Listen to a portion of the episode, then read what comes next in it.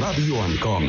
Las opiniones expresadas en este programa no son responsabilidad de esta emisora, es responsabilidad de su productor.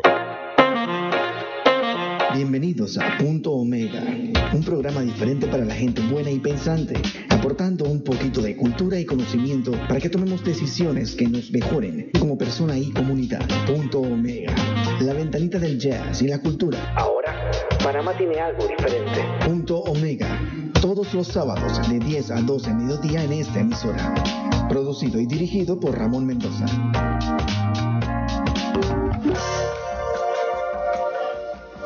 Ok, ok, muy, muy buenos días, mi querido Panamá, mi querido Pendejistán. Hoy es un nuevo día, hay una luz, hoy hay buena luz. Ayer cayó un aguacerón y la gracia de Dios ilumina este hermoso país habitado por millones de pendejistanos, buena gente alegre y trabajadora, pero, pero, pero, pero, donde un grupito históricamente siempre ha manejado este hermoso país por eso está Punto Mega, que es una ventanita de cultura, de buena música como marco de comentarios y análisis sobre temas culturales, sociales, políticos y económicos, pero sobre todo luchando para dar temas de reflexión para que pensemos. Nuestra misión y compromiso es traer un poquito de conocimiento y cultura para que cada uno de nosotros, como personas, madres, padres de familia, estudiantes y ciudadanos, podamos tomar aquellas decisiones que nos mejoren como personas y como comunidad. Punto Mega, la ventanita del jazz y la cultura aquí en Panamá, desde las cabinas de Radio Ancón en calle 50, hoy con el apoyo técnico del gran Camilo en cabina.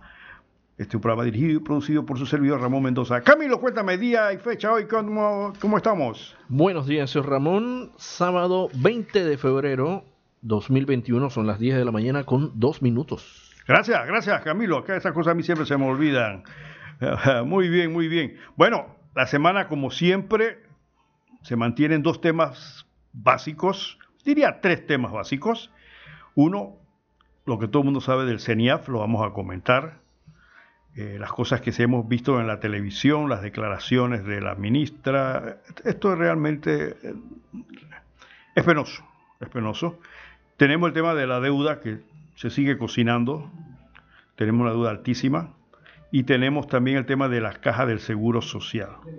Mire, este diálogo comenzó y todavía no vemos este, algo en el camino. ¿Tenemos llamada tempranito? Sí, buenos días. Está en el aire. Muy buenos días, licenciado. Muy buenos días, Panamá. Denis Talavera. Licenciado, para recordarle a usted y al pueblo panameño que como invitado especial tendremos hoy al honorable diputado Juan Diego Vázquez, quien me acaba de confirmar que a las 10 y 15 hace la llamada. Le escucho. Hombre, gracias, ingeniero Talavera. Ya, ya el ingeniero Talavera es parte del departamento de producción. Aquí siempre nos ayuda con esos contactos. Gracias, ingeniero. Claro que sí, claro que sí. Ya me había dicho que Juan Diego iba a estar con nosotros hoy.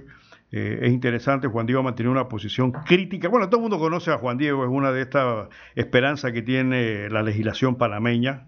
Eh, muchacho joven, no vale la pena hablar de él porque ya todo el mundo lo conoce y básicamente conocemos su criterio, así que lo tendremos aquí con nosotros dentro de un rato para que nos haga algunos comentarios sobre casualmente el SENAFI y otras cosas que están pasando en la Asamblea. Para aquellos oyentes que nos escuchan por primera vez, eh, siempre le hemos dicho, ok, aparte de hacer ser un programa de análisis para gente pensante y buena, Punto Mega también promueve el género del jazz. Jazz, sobre todo smooth jazz, que es un género que para más se escucha muy poco, pero es gente sonante, un género musical para gente pensante y buena, definitivamente. Yo quiero traer hoy en la mañana, porque vamos a tener tal vez un, una, un programa complicado por los temas, vamos a tener un grupo británico que se llama Shack Attack. Shack Attack es un grupo que se originó hace ya varios años eh, y sobre todo está compuesto básicamente por mujeres. Vamos a traer el tema de Shack Attack, el tema How Long, qué largo, para todos ustedes comenzando punto mega la mañana de hoy.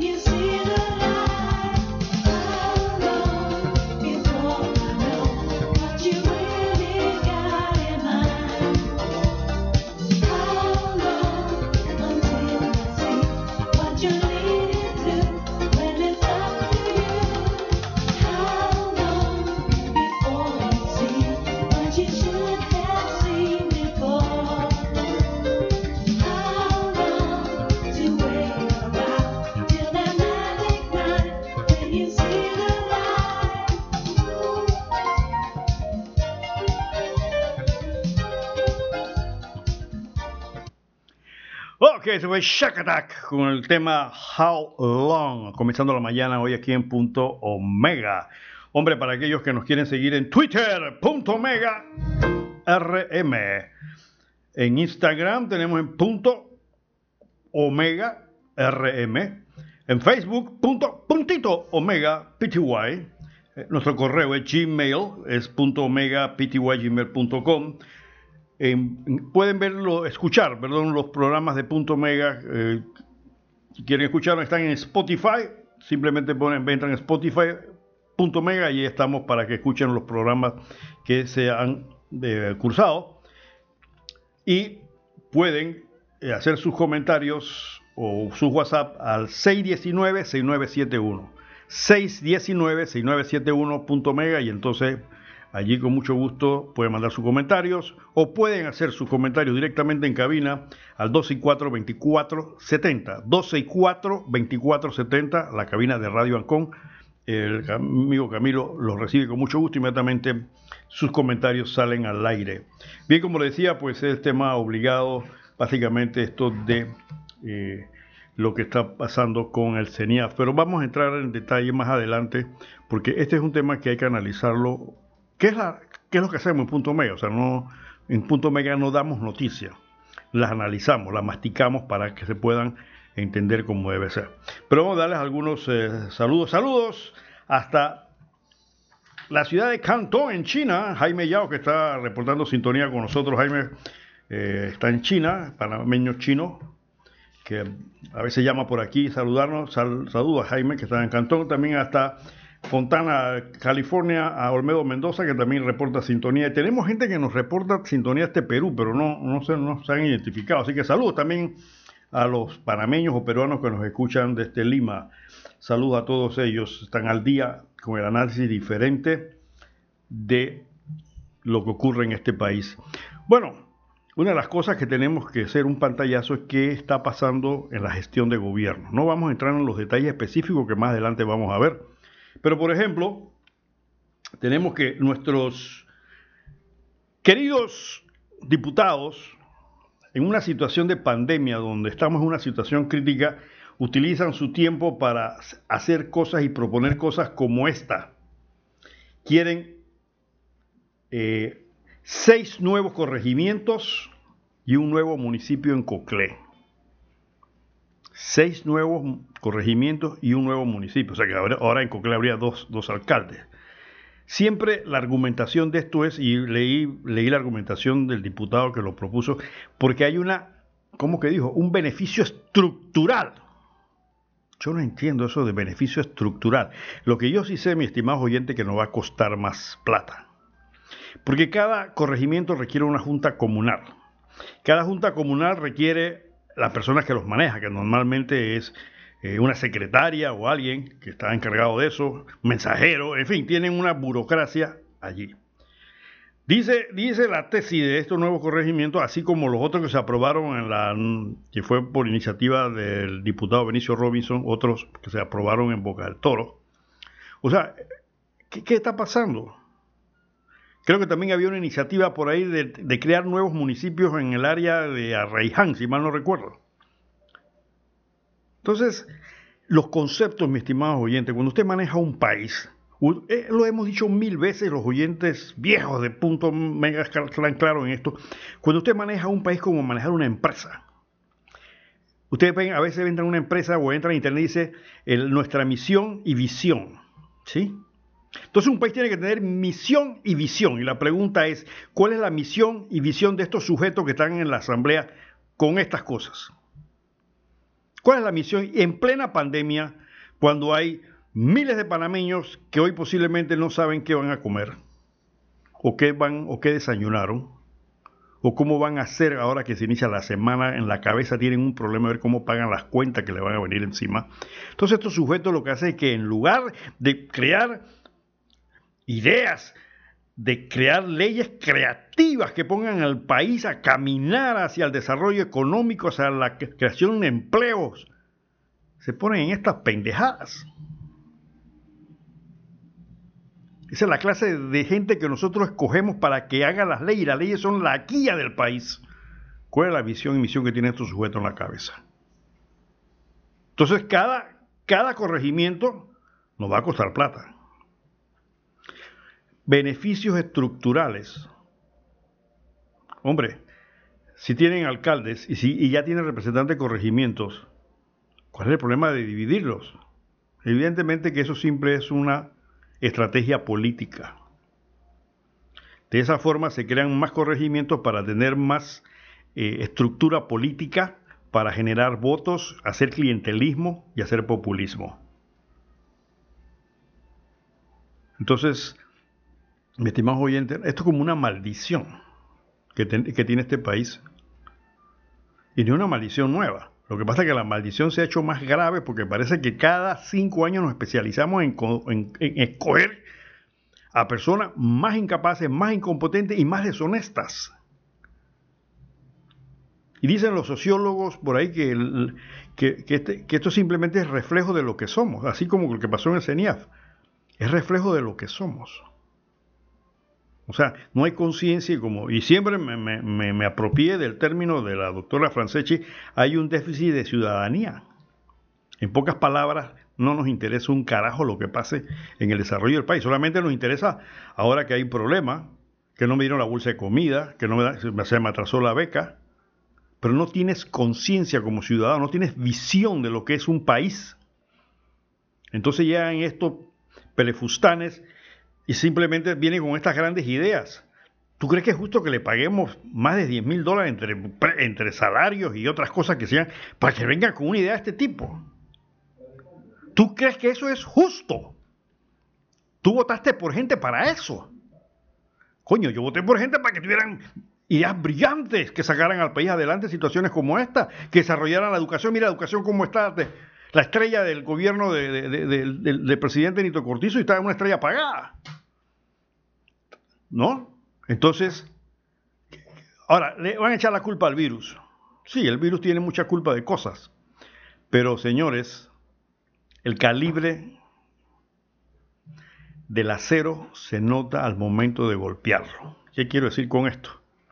Si hay momentos difíciles, entonces necesitamos hombres, dirigentes, líderes que demuestran que es de acero, no de leche condensada, de acero, que afronten los golpes de las decisiones, que afronten, que afronten los golpes de las iniciativas, que le dé la cara al sector privado que tiene meses, diciendo, ¿dónde está el plan de reactivación económica? Por eso la semana pasada, yo no sé en qué idioma quieren que se lo digan. Si lo tenemos. Es que hicimos la ley para la, la agro, agro, ¿cómo se llama? Parque agro, no sé qué cosa, que eh, mejoramos la, la cuestión de la pequeña y mediana empresa. La punta ha dado resultado de eso. Como que viven en otro planeta. Y yo me imagino lo que pasa cuando el señor presidente se reúne con sus ministros, todos le dicen, no, señor presidente, eso va más bien que el carajo, no, ¿no? Esto está bien. Mire la cantidad de gente que va para el interior. Esa gente tiene plata para gastar. Yo sé qué se están quejando. Está bien, señor presidente. No, no, no, no, eso es pura mentira. No, que no van a rebajar el grado de, riesgo. No, presidente, no, no, mire lo que dice ahí, que estamos, este, posiblemente seamos una de las mejores economías que se va a recuperar. Sí, sí, eso es lo que dicen. Y, eso es lo que se vende. Me imagino que se venderá en un consejo de gabinete. ¿Está seguro? Yo soy un experto en economía, señor presidente. Mira, aquí están los esfuerzos del Banco Mundial. Aquí tal dice que nosotros vamos para adelante. No, no, esa es la oposición y Ramón Mendoza hablando pendejadas y de otros comentaristas radiales que se la, que dan en contra del gobierno. No, hombre, no es así, porque no leen lo que dice entre líneas. Sí, dice, Panamá se puede recuperar, se lo voy a leer ahora, siempre y cuando plantee políticas de Estado serias, que planifique un desarrollo fiscal, que contenga el gasto. Eso no se lo dicen. Eso no se lo dicen. ¿Y qué significa eso? Que todo el mundo, no, no solamente la empresa privada panameña, no solamente el hombre de a pie, sino que las entidades mundiales que manejan finanzas, ellos son pendejos. Eso llama que este tipo está pidiendo plata para pagar planilla. Y yo estoy seguro que un consejo de gabinete dirán, no, señor presidente, mira, no podemos suspenderle trabajo, son 250 y pico mil, 300 mil empleados, la mayoría son del PRD, ¿eh? o sea, usted votó por nosotros, y aparte de eso, este, si usted le suspende o los despide, usted sabe que esa plata va al consumo y eso provoca que haya generación económica en la calle. el razonamiento no deja de ser malo en abstracto, pero cuando hay una situación como esta, el presidente tiene que hacerse rodear de las verdaderas personas capaces que no tengan ninguna vinculación política, que no sean chupamedia, aduladores, que no tengan intereses. Recordando lo que dijo el general Torrijos, dígame lo malo que lo bueno ya lo sé. En pocas palabras, no me vengas a lambonear, hombre. Porque la gente no entiende eso, pero lo que quiso decir el general Torrijos fue, oye, no me vengas a lambonear. No me vengas a decir que todo está bien, dime, las vainas como son. Porque las cosas buenas, pues, no necesito que, me lo vengas a decir. ese es realmente el, fondo de este pensamiento del general Torrijos. No me vengas a lambonear, no me vengas a cepillar, dime las cosas como son.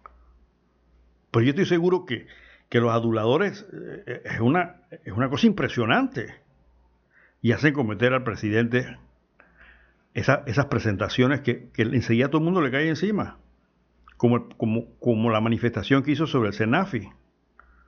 He dado instrucciones para que fulana, el ministra, se convierta en querellante. El presidente, es bien difícil que convierta en querellante. Ahora vamos a analizar eso. Se supone que ven tener un equipo de abogados, especialistas.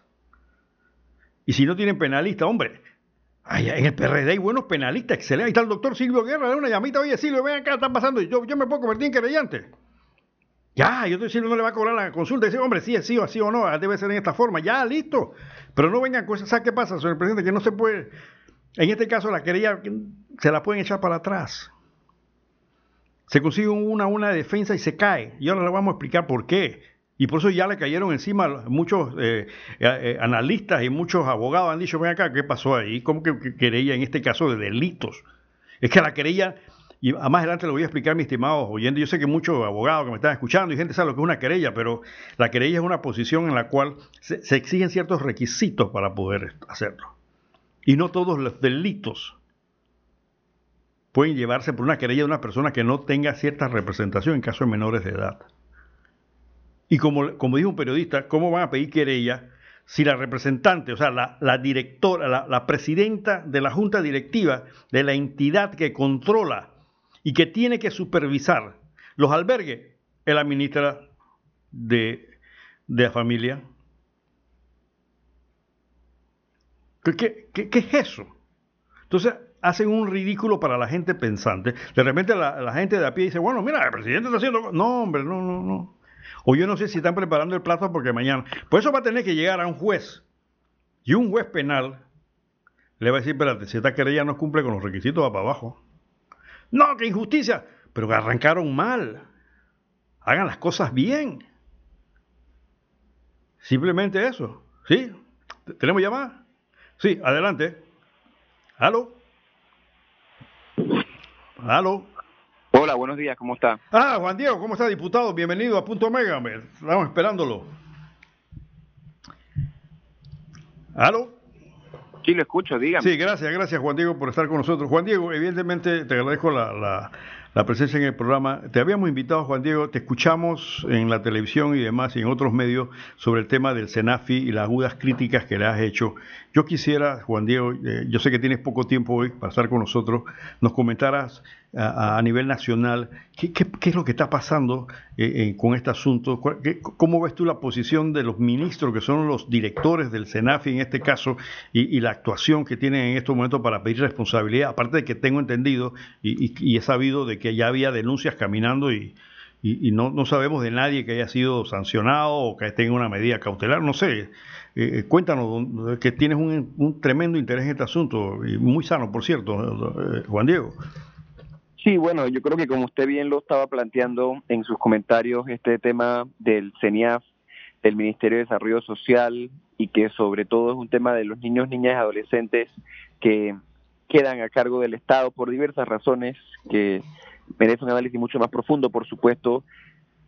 Es lamentable, es verdaderamente lamentable, es muy triste y yo califico de cruel las actuaciones y las omisiones o la falta de actuación por parte de aquellos particulares que manejan estos albergues, así como también de las personas del sector público, de las hemos mencionado, que están encargadas de la supervisión. Porque yo le voy a decir algo, el papel lo aguanta todo y la ley y los decretos son bastante claros, firmados por estas mismas personas además, y hablan de sobre quién recae la responsabilidad, la obligación de cuidar a estos niños y de la responsabilidad de supervisar el cumplimiento de lo que un albergue debería, debería ocurrir.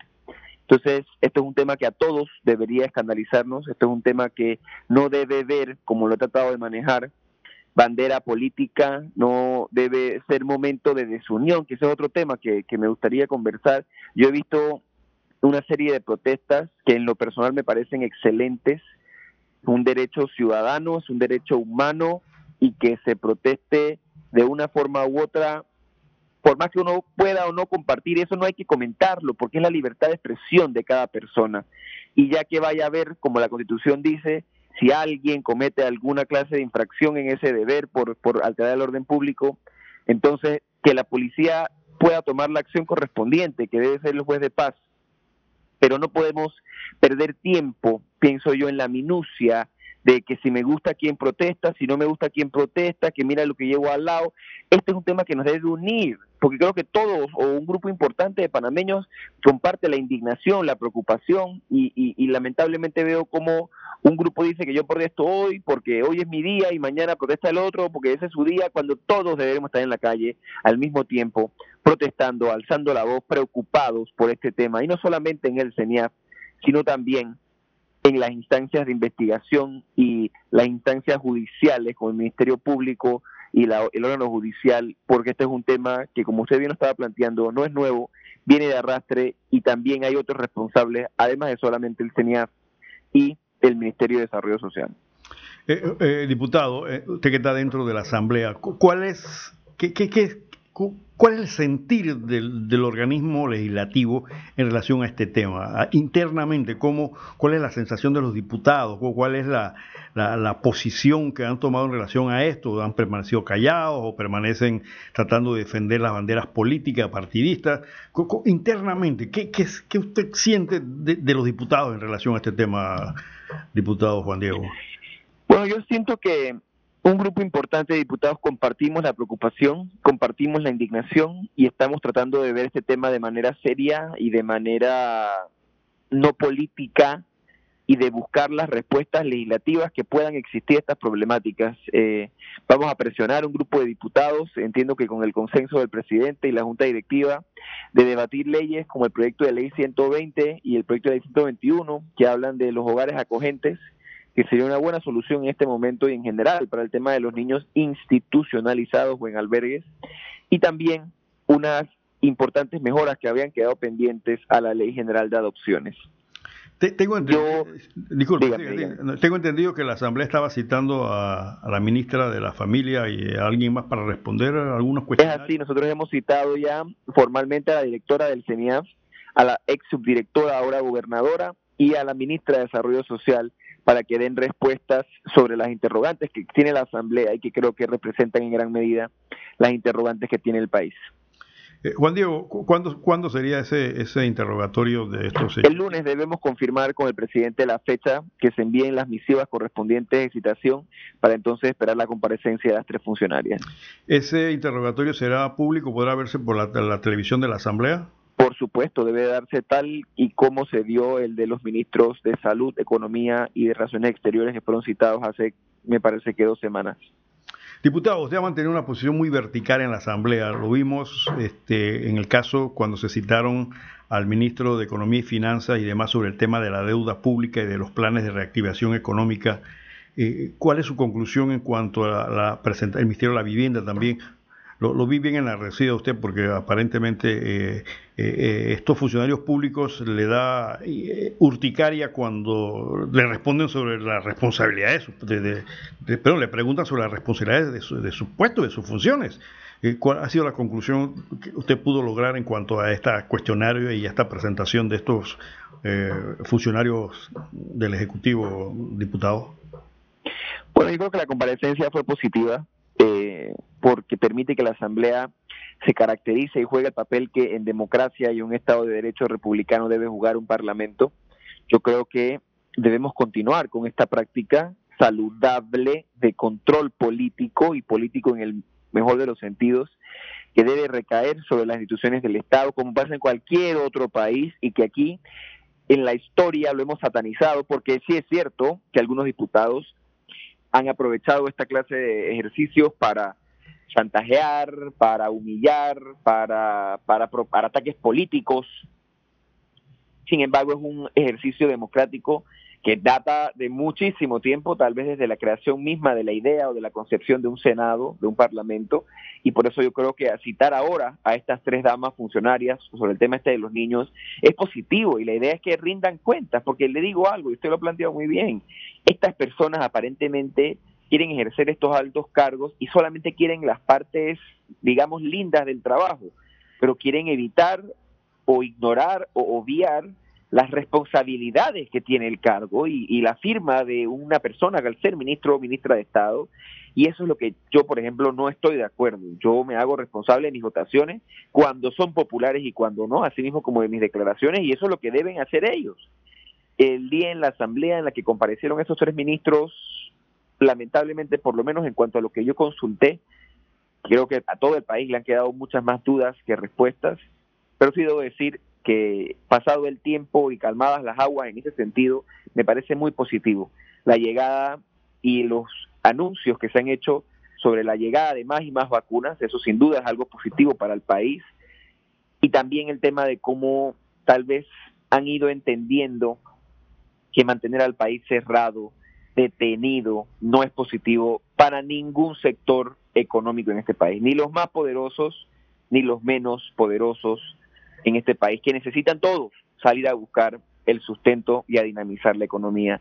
Y finalmente yo coincido con usted enormemente en cuanto a la falta de respuesta a la fecha por parte del ministro de Economía y Finanzas eh, para gran parte de los sectores económicos que parecieran no estar reactivados y como usted decía, el gasto público pareciera estar en total contrasentido con lo que está ocurriendo a nivel nacional y bueno, en todo el mundo con esto de la pandemia. Eh, diputado, disculpa que tengo un poquito, unos minutos más. Sus colegas están eh, supuestamente debatiendo un proyecto de ley para crear cinco días más de asueto y también andan con un proyecto, creo que es eh, el 401, para seis nuevos corregimientos en Coclé y una alcaldía. ¿Cómo usted ve la posición de sus colegas? ¿Cuál, es la posición de la Asamblea en una, en una etapa tan difícil que vive el país para utilizar el tiempo de, sus, de todos sus colegas, los recursos del Estado para discutir estas cosas que, que no dan un valor agregado ahora mismo a la situación que vive el país, diputado? Mire, eh, tal vez la respuesta no sea la que esté esperando, pero yo tengo una serie de opiniones y se las voy a manifestar todas. La primera, yo soy de los que cree que en una democracia, si estas personas, yo incluido, hemos ganado los votos populares es porque con buenas y malas ideas representamos a un número importante de personas. Porque yo no conozco o, no he visto casos eh, en los que los diputados no tengan esa representatividad, salvo los casos en los que el mismo sistema torcido y lamentablemente legal ha permitido que personas con muy pocos votos salgan a costa de los votos de otros, como hemos visto en algunos circuitos plurinominales en este país. Eso en primer lugar. En segundo lugar, yo sí creo que en la Asamblea debemos debatir todas las ideas, las buenas, las malas y las feas, las que me gustan y las que no me gustan, porque eso es la democracia, el debate. Lo que sin duda no estoy de acuerdo es en aprobar ideas que no abundan, ideas que no construyen, ideas que no edifican y sobre todo en estos momentos, como usted lo ha mencionado, críticos para el país.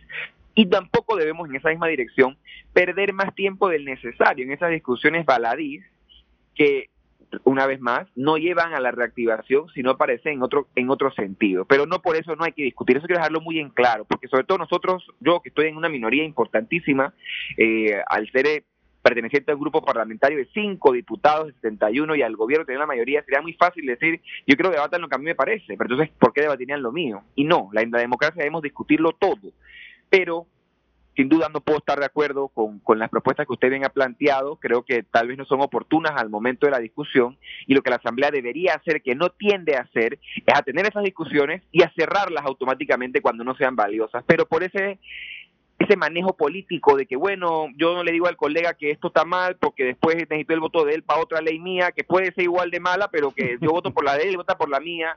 Esas actuaciones a veces en las que actuamos condescendientemente y esperando tal vez que nos paguen ese favor de que voto a favor de lo que sea, para, nada más para apoyarte, pues, y después tú me apoyas a mí, que no debería ser. Yo, que he votado a favor de leyes de todos los partidos políticos en esta asamblea, apoyo las leyes buenas, sin importar de quién vengan, y no esperando votos ciegos, porque también trato de proponer cosas para las que pido los votos que sean constructivas, y creo que mis colegas así lo pueden determinar, y por eso con la seriedad que trato que me caracterice y con la verticalidad y el respeto además, digo mis comentarios cuando estoy en contra de algo y lo manejo con mucho respeto porque al final, y eso debe, y con eso termino, no deben ser posturas personalistas. Yo no voto en contra porque es que el colega me cae mal, porque es que este colega de ese partido, porque es que la esposa de él, no, no, no, no, no. Yo voto en contra porque me parece que la propuesta está mal. Y ojo, puedo estar equivocado, pero yo sí voto tratando de fundamentar mi decisión, no solamente en la técnica legislativa, sino en la construcción de políticas públicas, en esos objetivos que como país nos hemos trazado, entre esos los objetivos de desarrollo sostenible, entonces, si nada, si nada de la propuesta apunta a ir en esa dirección, no hay razón por la cual votar a favor. Le agradezco la entrevista. Cómo no, gracias Juan Diego. Esperemos que otro día tenga, tenga más tiempo porque hay muchos temas que evidentemente su criterio legislativo y como ciudadano es importantísimo para la audiencia. Así que le agradezco al diputado Juan Diego Baje que ha estado con nosotros en la mañana de hoy. Y bueno, eh, siempre los micrófonos de Punto Mega están a su disposición, mi estimado diputado. Y siga con su lucha. claro que, que Claro que podemos regresar con mucho gusto. Un saludo para usted, un abrazo muy caluroso y para toda su audiencia. Saludos. Gracias, gracias fue el diputado Juan Diego Vázquez, quien ha estado con nosotros en la mañana de hoy dando unos breves comentarios sobre una gran cantidad de temas. Sí, evidentemente que como decía, pues Juan Diego es una de las esperanzas legislativas que tenemos en este país y me ha gustado mucho. Eh, he, visto un razonamiento político mucho más maduro de hace unos meses atrás. O sea, pareciera que Juan Diego está, está madurando políticamente y en el manejo de las cosas. Lo felicito por eso. Y um, bueno, repetir, ojalá, ojalá eh, estuviésemos mucho más diputados en esa línea, ¿no? Ah, ah, y con esto no estoy defendiendo ninguna posición eh, personal que pueda tener el diputado Juan Diego, simplemente en abstracto, como ciudadano, como diputado, como persona valiente que se ha presentado en la Asamblea, para, eh, como dice él, él defiende su criterio y no le importa discutir las ideas buenas o malas porque es parte de la democracia. Y es cierto, es un, y yo considero que eso es uno de los males de la democracia. Yo siempre le decía a mis estudiantes de la universidad que la democracia era como una alcantarilla donde se iba lo bueno, lo malo y lo feo, todo se va ahí. Ahí entra todo. Y por eso tenemos eh, tal vez las deficiencias que tenemos en el sistema de gobierno donde escogemos a personas que evidentemente no deberían estar eh, ejerciendo cargos tan importantes como las diputaciones o de las alcaldías o de los representantes de corregimientos, porque no solamente el hecho de que no estén capacitados académicamente, que eso podría ser secundario, sino que no están capacitados moralmente. Y ese es un problema, mi estimados oyentes, que no es de ahora. Históricamente, desde hace siglos antes del nacimiento de Cristo, los filósofos estaban ya preocupados por eso lo que se llamó la el perfeccionamismo moral.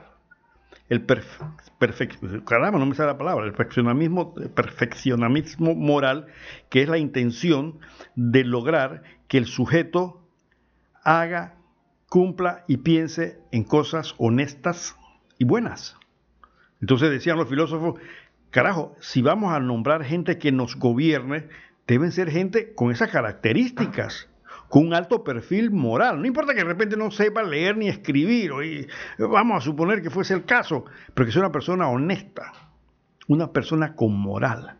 Entonces las cosas pueden caminar mejor. Y todos coinciden en lo mismo. A través de la historia, mis estimados oyentes, los grandes pensadores políticos, los grandes filósofos coinciden en lo mismo todos lleguen a la misma conclusión, necesitamos gente con un alto perfil moral. Y lo que tenemos en este país es una deficiencia moral, hay una anemia moral. Y para aquellos que, a veces se quedan con, lo moral, siempre he dicho, para que no nos compliquemos la vida, moral es simplemente tener la conciencia de lo que es bueno y lo que es malo. La conciencia de eso. Entonces, si tú tienes conciencia de algo que es malo y lo haces, sobre todo en el caso que hemos analizado muchas veces de que se descudan detrás de la ley, a la ley lo dice, porque ellos son los que crean las leyes. Y muchas veces esas leyes están diseñadas para qué? Para encubrir inmoralidades. Y voy a repetir, inmoralidad no significa andar en cuero en la calle ni decir más malas palabras. Inmoralidad significa simplemente tener conciencia de lo que es bueno y lo que es malo y aplicarlo. Y aplicarlo. Así que este, ese es un tema muy complicado que hay que analizar, pero tenemos esa, esa, esa característica en nuestra sociedad, nosotros mismos, como sociedad, estamos no solamente con un déficit de ciudadanía, sino con un déficit moral. Y lo peor de todo es que se lo enseñamos a nuestros hijos, lo peor de todo es que este, no nos importa realmente y lo vemos como algo secundario. No importa, el juega vivo está bien. Si yo encuentro eh, una cartera en la calle y tiene 100 dólares y me quedo con ellos, no eso está bien. Pendejo el que dejó la cartera, ¿no? Así pensamos. Bueno, vamos un poquito más de música, porque la gente me dice, va, hablando mucho más y no pone música. Vamos a traer a una pianista ya muy conocida, se llama Diane Krall. Diane Krall tiene un largo repertorio, tiene, en Panamá tiene una gran cantidad de fans que a veces me llaman por ahí, que oye, pon algo de Diane Krall. Vamos a traer a Diane Krall con el tema Let's Fall in Love, algo así como deja enamorarte o deja, deja que me enamore. Diana Krall en el piano para todos ustedes aquí en Punto Mega. I have a feeling, it's a feeling I'm concealing, I don't know why. It's just a mental, sentimental alibi.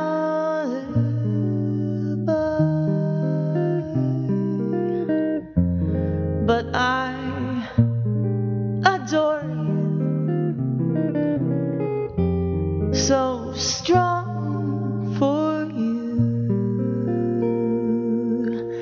Why go on stalling? I am falling. Our love is calling. Why be shy?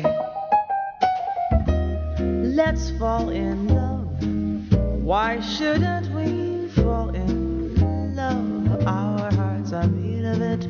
Let's take a chance. Why be afraid of it? Let's close our eyes and make our of it, still we can try to make a go of it. We might have been in for each other. To be or not to be, let our hearts discover. Let's fall in love. Why shouldn't we fall in love? Now is the time for it while we are young. Let's fall in love.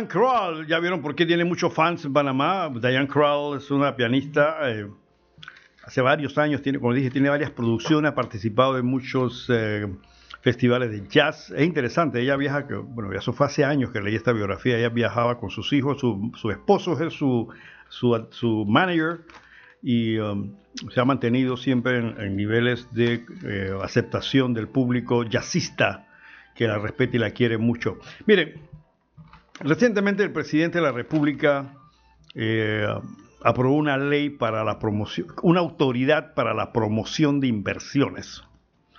Yo realmente, el nombre tiene mm, impactante, pero dentro, si hacemos un análisis, la pregunta es, este, ¿por qué se tiene que hacer esa autoridad? Eso nos va a costar un poco de plata, ¿no? Van a nombrar un director, este director va a tener carro, chofer, guardaespaldas, secretaria, mensajeros, una oficina muy hermosa porque como es promoción extranjera tiene que atender gente de afuera, ya tú sabes, ¿no? Y me imagino que tendrá que invitarlos a restaurantes muy finos para promover la inversión, eso es lo que se hace siempre en estos casos. Y obviamente tendrá que viajar en primera clase, o sea, no va a costar un pocotón de plata todo esto y lo que hay que medir los resultados. ¿Y por qué digo que, que, no le veo sentido? Porque el Ministerio de Comercio tiene una oficina que se encarga de eso. Y, este, y hay gente, entonces cuando los empresarios que me están, me están escuchando saben que si tú tienes un departamento que hace va A y puede hacer B, ¿para qué vas a abrir uno nuevo? C. Entonces coges a la gente que A puede hacer A y puede hacer B y lo pones a caminar. Lo pones a hacer, ¿sí? ¿Cómo le llaman eso? Los ingenieros industriales le dieron un nombre para eso. Eso es maximización del recurso. Me recuerdo que un pariente que es ingeniero industrial me dice, es maximización de recursos. Entonces, cuando usted maneja un país como maneja una empresa, tiene que maximizar los recursos. Si ya tiene un poco de gente que hace esas cosas y que está entrenado, porque en el Ministerio de Comercio tiene sus técnicos muy buenos en este tipo de cosas, entonces, ¿para qué vamos a hablar de una autoridad? Vamos a ver quién nombran de director. Y eso lo hacen para nombrar a Juanito y a Pedrito, porque es amiguito, porque va a darle un puesto, porque eh, esas son cosas. Y no quiero decir que la idea no deja, de, la, la dirección de la idea no deja de ser buena, pero ya tenemos los instrumentos para hacerlo, hombre. Entonces, ¿por qué vamos a gastar más plata en vainas que ya están hechas? Es como si tuviéramos una pala para sacar tierra y entonces vamos a comprar una pala que es de color verde. Pero si esta sirve, pero que estés verde, hombre, por favor. Déjate vaina, ¿no? Entonces, en, relación a eso, el, licenciado Carlos Guevara Man, bueno, repetir, quiero que sepan, no lo conozco personalmente, pero sé que es eh, una persona, un economista muy, muy conocido. Es politólogo, historiador y dirige la maestría de Asuntos Internacionales de Florida State University. Entonces, yo me voy a permitir a ustedes leerle un artículo que salió en el periódico La Prensa el día miércoles, porque casualmente habla sobre esto, hombre. y Ingeniero Talavera menciona algo de lo que usted ha estado criticando severamente sobre el tema de la invasión de tierras. Dice así el licenciado el profesor Carlos Guevara Mann dice, se menciona insistentemente la inversión de capitales privados como un remedio para la crisis económica que nos han traído los desaconsejadas medidas impuestas por el gobierno a raíz de la pandemia. Hasta se nos amenaza con la creación de un nuevo esperpento burocrático, otra carga para el desbaratado presupuesto nacional, la Autoridad Nacional para la Atracción de Inversiones y Promoción de Exportaciones de Panamá, Pro Panamá, cuyo propósito sería el de impulsar al país como sitio idóneo y seguro para invertir. Esto cita él un artículo en la prensa del 30 de enero. Como todo discurso demagógico, esta soflama gubernamental no se concilia con la realidad de un país donde una maraña de leyes y trabas burocráticas malamente concebidas y redactadas dificultan las actividades productivas, donde quienes deben aplicarlas solo piensan en coimear donde lo que impera es la seguridad, sino la inseguridad jurídica, y donde el sistema judicial, teóricamente a cargo de dirimir las controversias conforme a la ley, no es más que un vulgar taquilla integrada por tracaleros que venden sus fallos al mejor postor. No en vano afirmó la embajada estadounidense en un cable confidencial que los magistrados administran justicia en Panamá como si fuera una actividad criminal y cita en inglés crudently put the justice run the court as a racket de un Wikileaks del 22 de julio de 2005. ¿Cómo pretende el gobierno fomentar la inversión de capital en un país donde no hay seguridad jurídica ni respeto por la propiedad privada? La invasión de tierras, impulsada por bandas organizadas promovidas por los propios funcionarios y facilitadas por las fuerzas de seguridad y el órgano judicial, basta y sobra para ilustrar semejante desarrollo. Según la estrella de Panamá del 25 de octubre del 20, el Ministerio de Vivienda y Ordenamiento Territorial identificó 395 comunidades que han surgido por las invasiones de tierra y que no están legalizadas. La mayoría de las invasiones, 266, o sea, el 67%, se encuentran en las provincias de Panamá y Panamá Oeste, incluyendo la cuenca del canal, donde ocupan al menos 175 hectáreas de la cuenca del canal. En su inmensa mayoría, estas invasiones no son efectuadas por personas genuinamente necesitadas de vivienda, sino por traficantes y especuladores que organizan ocupaciones de terrenos particulares para luego venderlos. A sabienda de que los mismos tienen dueños legítimos, los cabecillas de estas redes incitan a sus clientes a edificar casas sin ningún tipo de planificación y a ocupar edificaciones existentes en dichas propiedades. De esta manera, usurpan los derechos de sus propietarios conforme a la Constitución, cuyo artículo 47 garantiza la propiedad privada adquirida conforme a la ley. Evidentemente, el ejercicio del derecho de la propiedad privada debe ser supeditado en casos específicos a la atención de necesidades sociales urgentes, pero todo proceso de expropiación con sus fines tiene que efectuarse mediante juicio especial e indemnización, de acuerdo a lo que establece la ley fundamental. La oratoria chapucera, que avala las invasiones de tierras, se ampara en la función social que, conforme a la Constitución, debe cumplir la propiedad privada. Lo que no dicen los traficantes y los funcionarios a todos los niveles que patrocinan, desde los jueces de paz hasta los ministros de Estado, es que la función social debe ser determinada mediante un procedimiento establecido en la ley y realizada por el gobierno de manera ordenada, atendiendo necesidades de salubridad y dignidad humana en cumplimiento de lo que señala la Carta Magna y la legislación vigente. Menos aún admite que las invasiones que tienen lugar en el país constituyen una burda práctica especulativa llevada a cabo por fascinerosos aupados por cargos de elección popular y funcionarios con aspiraciones electoreras. No dicen que las ocupaciones ilegales nunca afectan a los acaparadores de tierra más poderosos del país, como el sempiterno diputado bocatoreño que ahora ha convertido en gran latifundista, porque ellos tienen cómo defenderse. Así sea tomada la ley en sus propias manos y desbaratándoles las casas brujas a los precaristas que osen penetrar en sus propiedades. Afectan, eso sí, a los dueños sin influencia y sin posibilidades de hacer valer sus derechos frente a las mafias usurpadoras de tierra que cobran a sus clientes por la asignación de lotes en predios invadidos. Bien lo sabe el ministro de Vivienda, quien días atrás insistió en la necesidad habitacional no puede afectar el derecho al libre ejercicio de la propiedad privada que consagra la Constitución de la República. Lo dijo el ministro. ¿Qué inversionista se atreverá a poner su confianza en un país en el que no hay seguridad para los propietarios que no contribuyan a los cofres electoreros del PRD y paguen coimas a los corruptos organismos de seguridad? Seguramente este problema figura entre las prioridades del deslumbrante ministro consejero para la facilitación de la inversión privada, cargo inexistente en la estructura burocrática del Estado panameño hasta que Cortizo y Carrizo llegaron a encandilarnos con su pericia administrativa y buen gobierno. Este es un artículo del profesor Carlos Guevara Mann, donde hace una fuerte crítica sobre el desperpajo que hay en cuanto a la administración de tierra y en cuanto bueno, ha atacado todo, la corrupción generalizada, que llamamos, corrupción institucionalizada. Bien, como le decía, pues ya hace un rato hablamos con el, diputado eh, Juan Diego Vázquez y estamos hablando de que en la Asamblea se está cocinando un proyecto de ley de cinco días libres más para supuestamente promover el turismo interno.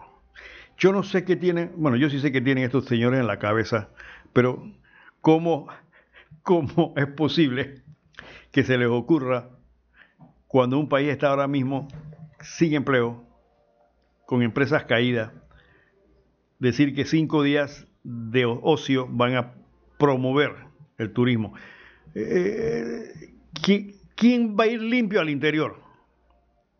¿Quién que esté limpio va a ir a un hotel? ¿Quién que no tenga plata para poner eh, eh, la comida de la semana se va a ir para la playa? Yo sé, ayer había una fila impresionante de gente para ir para el interior. Pero yo creo que más que todo es porque están cansados de estar encerrados. No porque tengan 100 dólares en el bolsillo y se lo van a gastar eh, en el interior. Muchos se van donde familiares y qué sé yo, pero es que están cansados de estar encerrados y ven esto como una especie de respiro. eso es lo que yo creo. Eso que me da la impresión. Pero no creo que van con los bolsillos llenos para gastarlos y, que los hoteles del interior están totalmente copados. Entonces estos señores que no tienen la menor idea cuánto les cuesta al sistema económico nacional un día libre, porque ellos no lo van a pagar. Eso lo va a pagar la empresa privada y lo va a pagar el gobierno. ¿Sabe cuántos millones de dólares se van a perder en eso? Ellos lo han calculado. Ellos no saben ni sumar ni restar, hombre. Pero son las grandes ideas que tienen y para eso le pagamos, para semejantes cosas. Otra cosita que, es una de las cosas que normalmente hace que nosotros digamos qué pasa en el gobierno es una nueva licitación para arrendar carros del Ministerio de la Presidencia. Sí, el Ministerio de la Presidencia va a licitar el alquiler de 107 carros en 3.3 millones de dólares. El Ministerio de la Presidencia. Pero lo que pasa es que el Ministerio de la Presidencia ya licitó 144 carros antes. O sea que en lo que va del año vendrían licitando 251 carros alquilados por cerca de casi 10 millones de dólares. Ahora van a licitar 36 Suburban a 1.3 millones, 33 sedanes por 892.393, 15 buses por 568 con 578 y 6 paneles por 201.780 por 24 meses, por dos años. Entonces, esto que se va a licitar, más lo que ya tienen, hace un total de 251 carros. Este Ministerio de la Presidencia ya, ya parece que es una agencia de, alquiler de carros. Tiene una flota haciendo... Yo quisiera saber qué hacen 251 carros en un Ministerio de la Presidencia. ¿Tenemos llamada? Sí, adelante. Buenos días. Buenos días, licenciado Mendoza. Buenos días. Eh, licenciado, yo le voy a decir a usted que yo analizando, yo no sé qué se pueda hacer en este país. Porque yo le voy a decir una cosa, desde hace varias administraciones, yo veo a este país como el Titanic. Es más, usted recuerda cuando el Titanic recibe el golpe, él se queda allí y se va ladeando, se va de frente, de frente, de frente. Dio oportunidad que la gente saliera, pero el frío la mató. Y de repente en un momento llega y se hunde. Yo veo a Panamá que de hace administraciones viene así. Creo que todos los panameños, y nacimos aquí, vivimos, queremos a este país, queremos nuestra patria, queremos lo mejor para este país. Entonces yo creo que no podemos estar impávidos. Mire, usted, usted vota eh, el sistema que tenemos nosotros, pensando en las promesas, en la cuestión, pero yo veo que cuando se llega al poder se cambia diametralmente. Mire, no hay que ir muy lejos. Ya hoy tenemos la internet, tenemos los cables, tenemos las cuestiones, tenemos personas en el exterior y voy a decir, podemos decir misa, pero la impresión que hay en el exterior cada vez de Panamá un país desastroso, un país coimero, un país de corrupción, un país, bueno, en el suelo nos tienen. Y entonces después queremos que las calificadoras, después queremos que el ranking, que nos quitan, que la lista gris, pero es así. Mire, yo le voy a decir una cosa a, usted. Este, yo entiendo que desde que uno es un funcionario, a los niveles que sea, hombre, uno tiene que saber que a uno le va a llegar un salario y usted vive de ese salario, pero no atente más allá. Entonces, situaciones que yo no las entiendo. Por ejemplo, vamos a poner una cuestión, la asamblea, como uno siempre dice, cinco días libres. Usted me va a decir que en el exterior, esos países de verdad poderosos económicamente, ver a un país decretar cinco días libres por turismo, ¿cómo lo ven? Vagancia, es un país vago. Entonces, eso no debe ser sujeto de nada. Mire, le voy a decir una cosa que se van haciendo ya eh, increíble. Yo conversaba con personas que tienen que saberlo y yo les decía, oye, yo veo que el problema del agua en Panamá, hombre, esto va en aumento, la gente protestando, eh, cada día y esto, lo otro. Y me dice la persona que tiene por qué saberlo, pero Álvaro Pérez, ¿tú te imaginas que ahora mismo llegaran y por arte más o lo que sea pusieran un servicio de agua potable en este país de primera línea? Oye, ven acá, pisas un montón de calles. Dice, usted me sabe, usted, usted sabe lo que produce y el negocio que es esos, esos carros que cargan, cargan, cargan, cargan el agua. Y hay personas que han traído carros nuevecitos de fuera, del interior, exclusivamente para agua. Eso, e, e, eso es una millonada que hay allí. Usted ha visto, por lo menos, que usted va a la refresquería, a las tiendas, usted ve que ve más agua embotellada que otra cosa, y ese es un tremendo negocio. Trata de tumbarlo. Entonces, olvidémonos que por un buen tiempo no vamos a pensar en agua y en esto, en lo otro, aquello. Entonces, llevo algunas actuaciones, por ejemplo, licenciado, bueno, ya voy a terminar porque la verdad es que no, no, lo entiendo. Yo, por ejemplo, precisamente en la Asamblea, yo veo a un diputado, el diputado Bolota, se paró y habló fuerte contra sus compañeros y dijo cosas que no son mentiras, pues, porque eso viene de hace tiempo. Los diputados que se ponen a lambonear, que se ponen a cepillar, que se ponen a esto, que nada más piensan en ellos porque nada más piensan en ellos. Y él los golpeó. Pero después, ¿qué pasa? Dice, y ahora me refiero a esos grupitos eh, eh, políticos, ese show mediático en la calle, cerrando calle. Señora, ya usted se olvidó que ese es un derecho constitucional del ciudadano de protestar y que las protestas están subiendo de calor. ¿Por qué? Porque es que hay un día otro problema, un día otro problema. Entonces cada problema se tapa, se tapa, se tapa. ¿Y, y, y, y qué es lo que estamos haciendo? Destruyendo totalmente el país. Entonces yo sí le digo una cosa, esto no hay que verlo ni como partido porque si usted agarra el partido, por ejemplo, el partido más grande de Panamá, poderoso por la cifra, que no sería nada en un país de muchos millones, pero de 5 millones, un, partido como PRD, que te tiene 500 y pico mil, agarre usted que el pico mil sea para diputados, para eh, eh, que se salieron los otros, que los eh, directores, que los alcaldes, que los representantes, que aquello, que la camarilla, lo que esté, ahí en 50 mil sale. ¿Y los 500 mil qué? Los 500 mil en su gran mayoría es el pueblo sufrido, el que pone los votos, el que espera con, un cambio para ver si logra una mejoría. No vamos a pensar solo en que estén pensando en trabajo, pero una mejoría. Pero entonces la mejoría siempre es para la clase alta política política. Entonces, uno, como miembro de un partido, también que usted esté en el partido. Usted tiene que defender al país. Y si su partido está en el poder, usted tiene que alumbrar. Yo, yo siempre hablo lo digo así. Y mando mensaje al presidente Cortizo. Presidente, ¿cuándo usted va a dar un giro de timón? Pero el giro de timón no puede ser hablar y hablar, sino de hechos. Mire, yo le voy a hacer una cuestión. Aquí esto se puso, se, se perdió la credibilidad de cuando se dio el hecho con la doctora Rosario Turner. No había por qué sacarla si estaba bien enfilada, llevaba bien y todo, pero porque reescribió una nueva ventilador, hubo que quitarla. Eso no puede ser así. Como usted habla antes del problema de la gobernación, la misma cosa. Entonces, ¿vamos a gobernar con lo bueno de verdad o con lo malo de verdad? Yo termino diciendo lo siguiente. Yo le hago un llamado al pueblo panameño y a los miembros del partido. Mire, no finquemos esperanzas en partido. En estos días yo oí a alguien diciendo, ay, que se está yendo un montón de gente del partido, ese, para, el, para el partido de RM, que van a buscar allá. Ah, que se van para el panameñista. ¿Qué van a buscar allá si ya todos esos partidos han demostrado llegar al poder y son responsables de la crisis caótica que tiene este país? Y yo sí creo que tenemos que alzar la voz, tenemos que defender a este país como ciudadanos que somos. Muchas gracias, licenciado. Cómo no, gracias. Esas son las voces críticas de ciudadanos conscientes que eh, promueve Punto Mega. El ciudadano, el, el, oyente que acaban de escuchar es un prominente miembro de, uno de los más viejos fundadores del PRD y ha sido un crítico del partido, como dice, el de las cosas buenas y de las cosas malas. Pero el hecho de, de pertenecer a un partido, y que es lo que pasa con muchos eh, perredianos, que consideran que señalar las cosas malas que comete el partido es ir en contra de la línea es decir, eres oposición, no, no estás en la línea. ¿Qué pasa?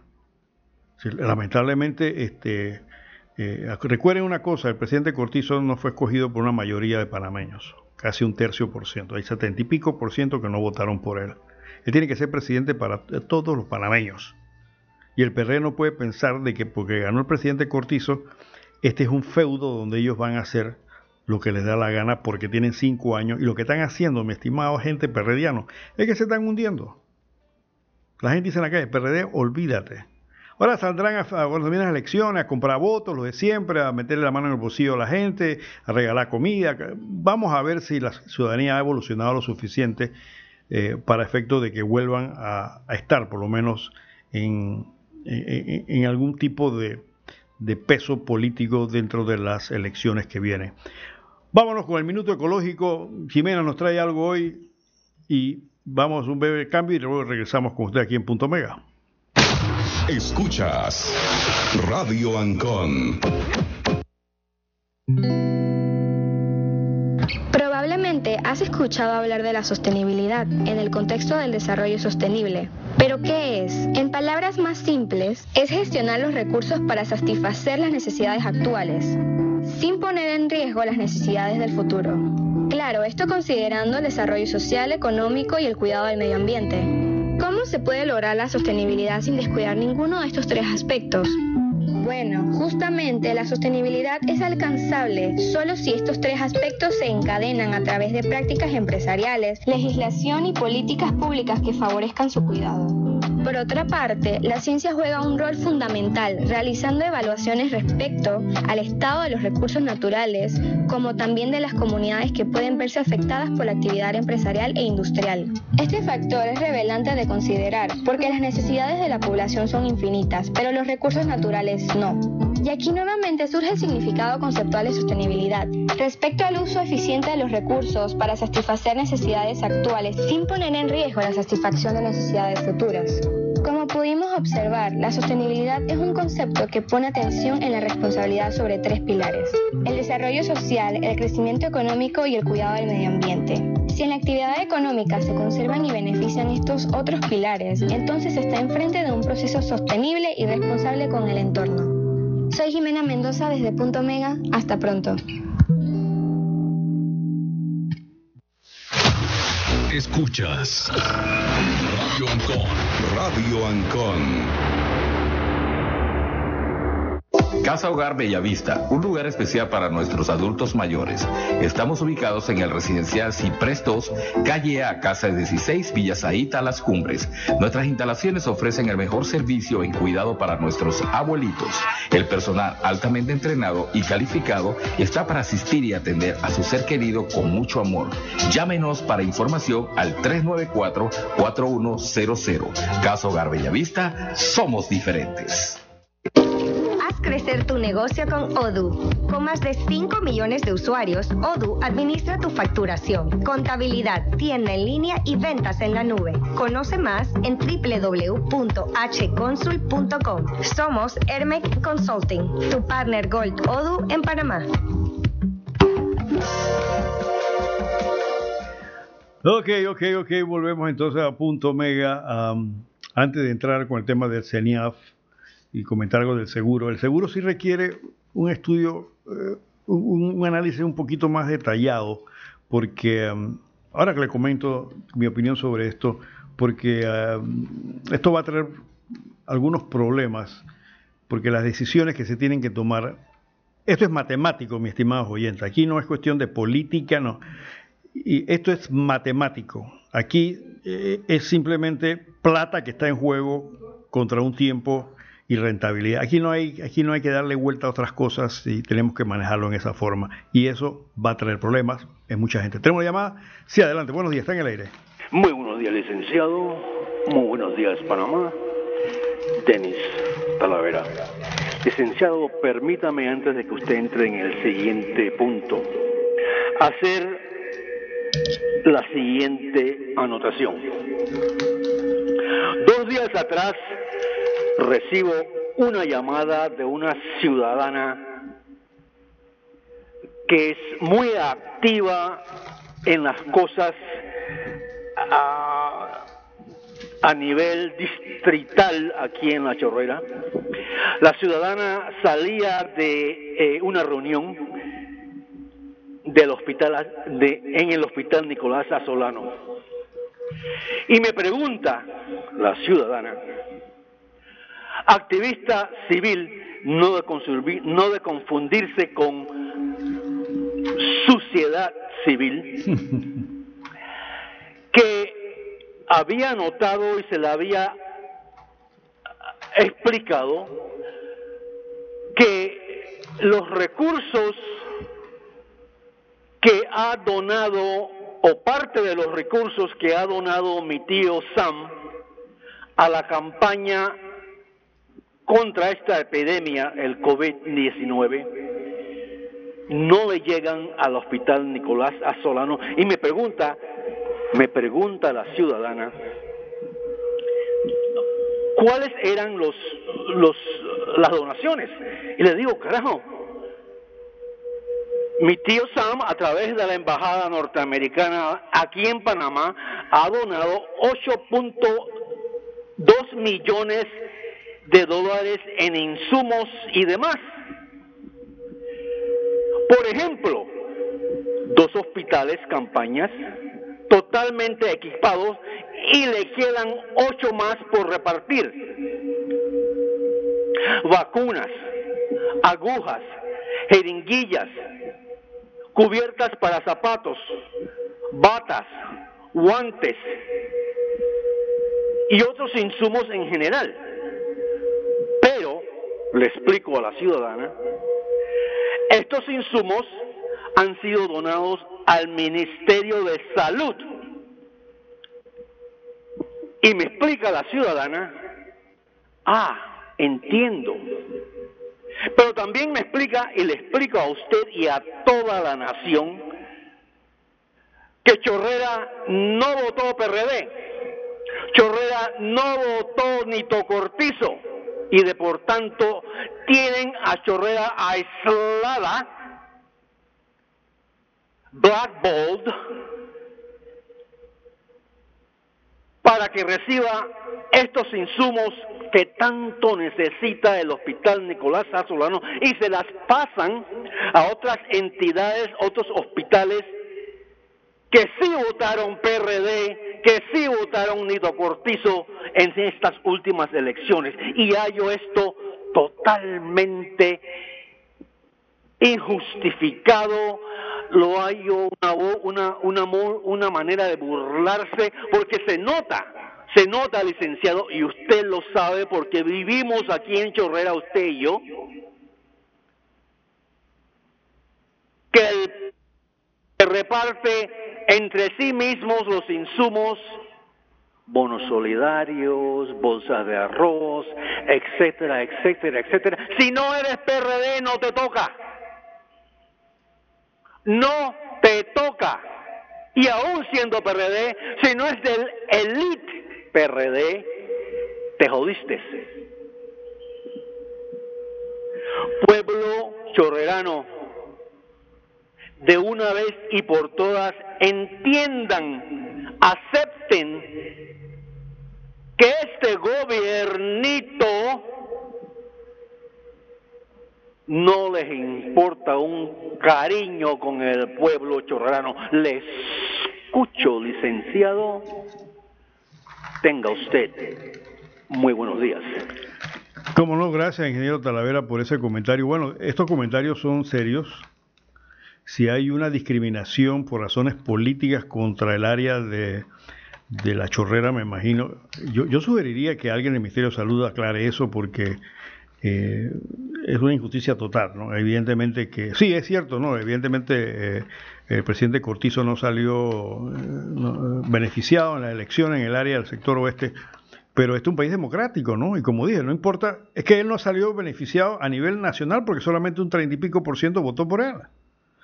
Pero bueno, ganó y él ahora es presidente de todos los panameños, sea del oeste, del este, del norte, del sur, subterráneo, aéreo, lo que sea y, el gobierno tiene que responderle a todo por igual, no porque pertenece a un, a un, a un, a un partido político.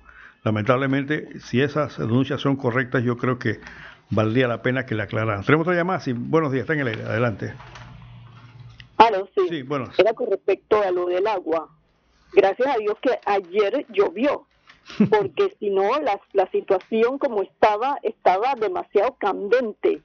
Y los cultivos ahora, con esta clase de aguacero que cayeron, pues este, dice que se han afectado los cultivos, pero yo digo que este, allí vamos a tener que meter como una especie de gente especializada en lo que es los cultivos y cuando y con respecto al cambio climático, porque si no, si no llueve es malo, porque las, las altas temperaturas están afectando a la gente también a- y más las personas que tienen algún tipo de, de afectación, ya sea psicológica por depresiones, ya sea por la, las mismas las mismas consecuencias que le ha dejado el COVID si fueron infectados, la misma situación económica que si los han dejado sin trabajo y la situación de que si no van a poder este ingresar a los colegios que estaban antes.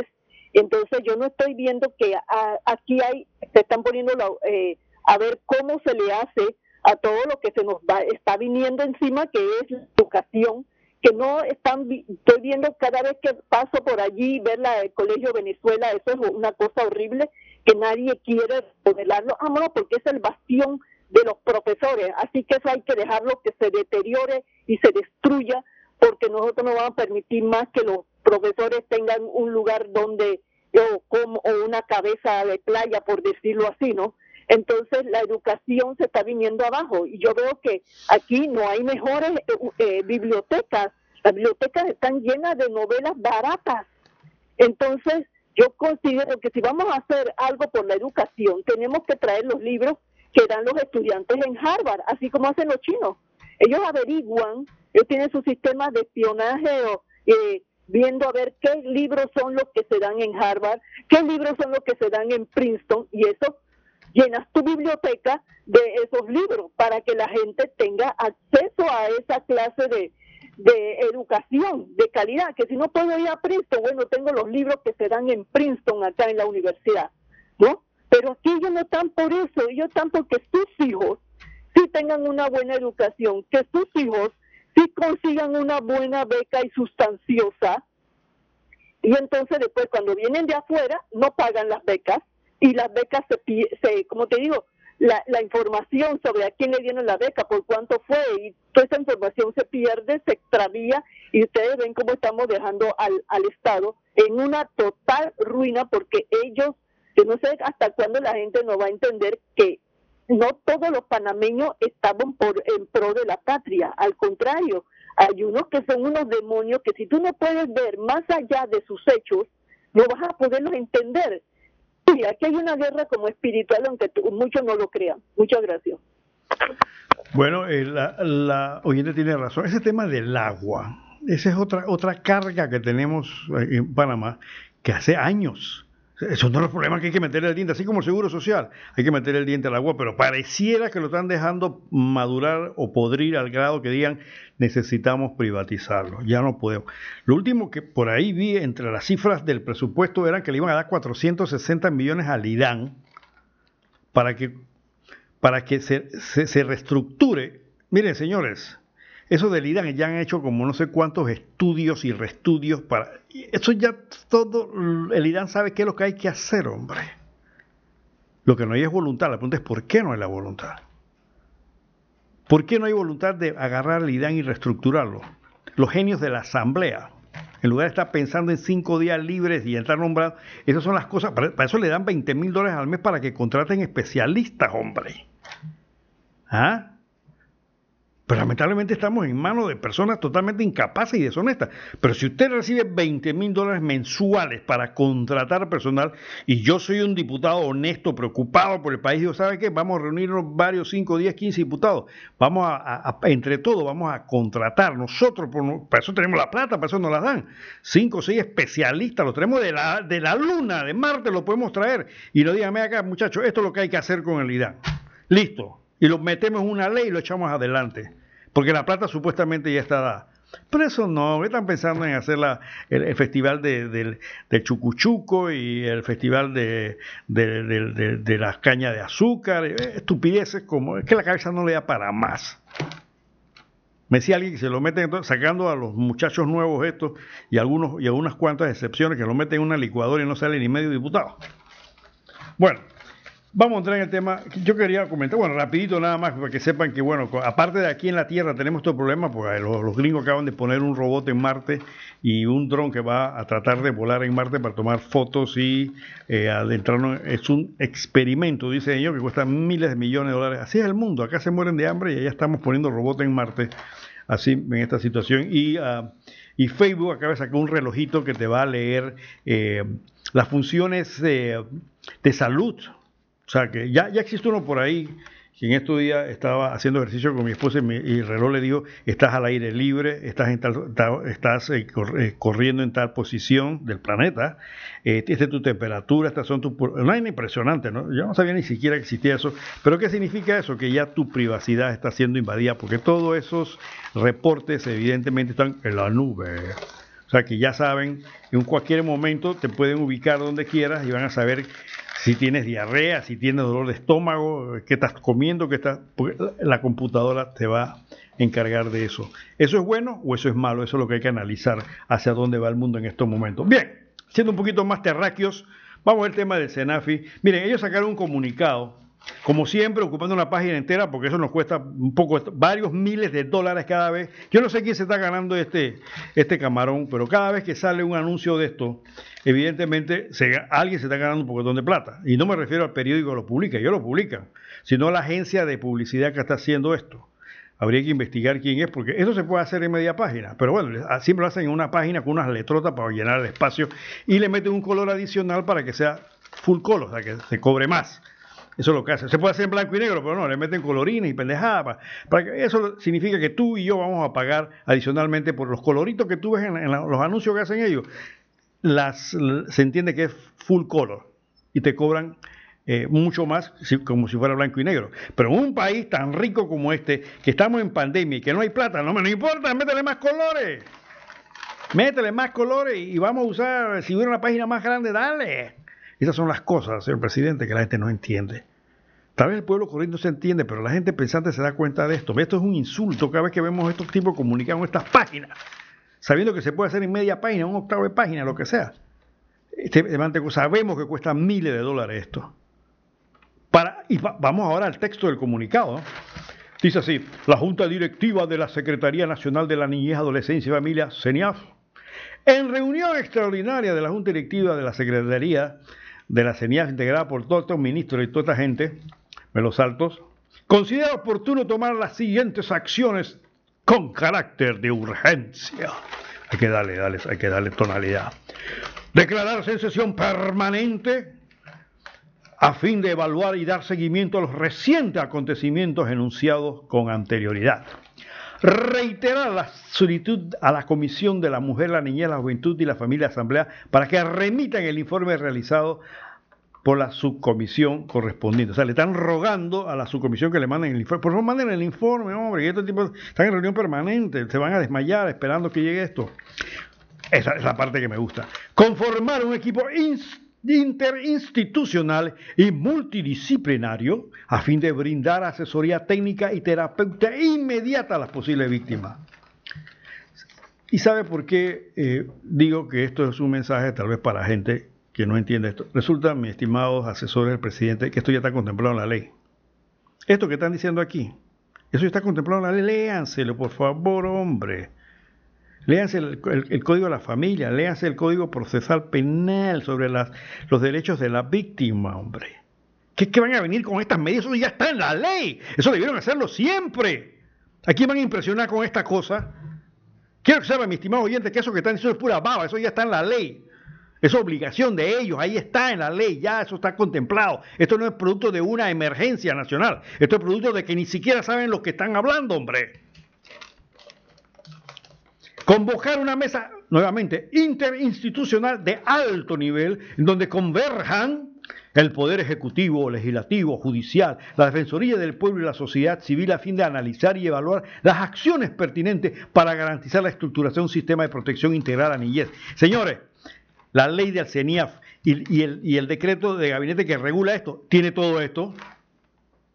Ahora van a llamar para convocar una mesa interinstitucional. Se supone que el CENIAF casualmente es una entidad especializada.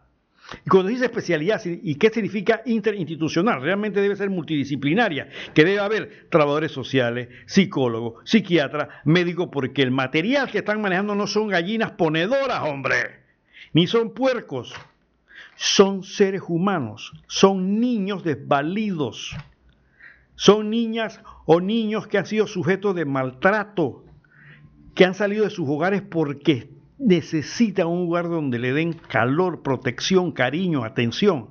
Así que no vengan ahora con el cuento que vamos a nombrar. Esto es una chabacanada. Esto es una, es una acción popular. Esto es lo que se llama un populismo barato. La ley ya tiene todo esto. Que, no, que ustedes como directores no lo cumplieron es otra cosa. Sigue diciendo, continuar con las investigaciones internas administrativas del CENIAF y formalizar las nuevas denuncias penales correspondientes una vez obtenido el informe por parte de la Asamblea Nacional. Hombre, según dijo la, ministra de, la Familia, ya hay denuncias caminando desde hace más de un año. Entonces, ¿qué hacen estos directores? A ver, es la misma cosa que los directores de Seguro Social. los planes de jubilación se van al carajo y ellos no saben. Eh, no hay, no hay eh, eh, ¿cómo se llama? No hay estado financiero. Ah, pero eso no importa. Entonces, ¿qué hacen ministros siendo directores de una entidad que ahora vienen a nombrar y hacer comisiones cuando eso está dentro de sus funciones, hombre? ¿Para qué cogieron el puesto? El código administrativo, lástima que no es un código muy viejo, pero por dice clarito, ustedes, señores, son responsables en el ejercicio de sus funciones. No vengan con el cuento de que hay que buscar quién fue el que tocó a la niña. No, no. Ustedes son responsables, ya sea principalmente por omisión. Ahora están sacando y van a poner querella. ¿Qué, qué? Bien, sigamos. Continuar con el proceso de supervisión y evaluación de los albergues que se viene ejecutando desde el mes de septiembre de 2020 en cumplimiento de establecido en el decreto 404 del 30 de octubre de 2020. O sea, lo van a continuar, o sea que no lo estaban continuando. Ellos lo están emitiendo, vamos a continuar, o sea, no, no lo están haciendo. Reafirmar nuestro compromiso de cooperar con las investigaciones que adelantan las autoridades competentes y solicitar a los diversos medios de comunicación y a la sociedad en general el manejo adecuado de la información a fin de respetar la confidencialidad y la reserva de la que la legislación impone en los casos de niñez y adolescencia con el objeto de evitar la revictimización de los mismos. Ojo, medios de comunicación, le están tirando una, una, advertencia. Sabemos perfectamente que, la, que, hay tutela especial para en caso de, de, menores de edad. Eso lo establece el Código de la Familia y todos los abogados lo saben. Entonces, ¿qué quiere este, anuncio? Por eso, por eso, este, por eso, señor presidente, es que eh, se ganan los comentarios que se ganan. Ahí sale un comentario que actualmente en la prensa tildan de desenfocado y protocolar el mensaje de Cortizo sobre albergues. Dice, desenfocado y sin mayor trascendencia catalogaron diputados, políticos, dirigentes de la sociedad civil el mensaje que dio este miércoles el presidente Laurentino Cortizo sobre los abusos físicos, psicológicos y sexuales a menores en algunos albergues del país.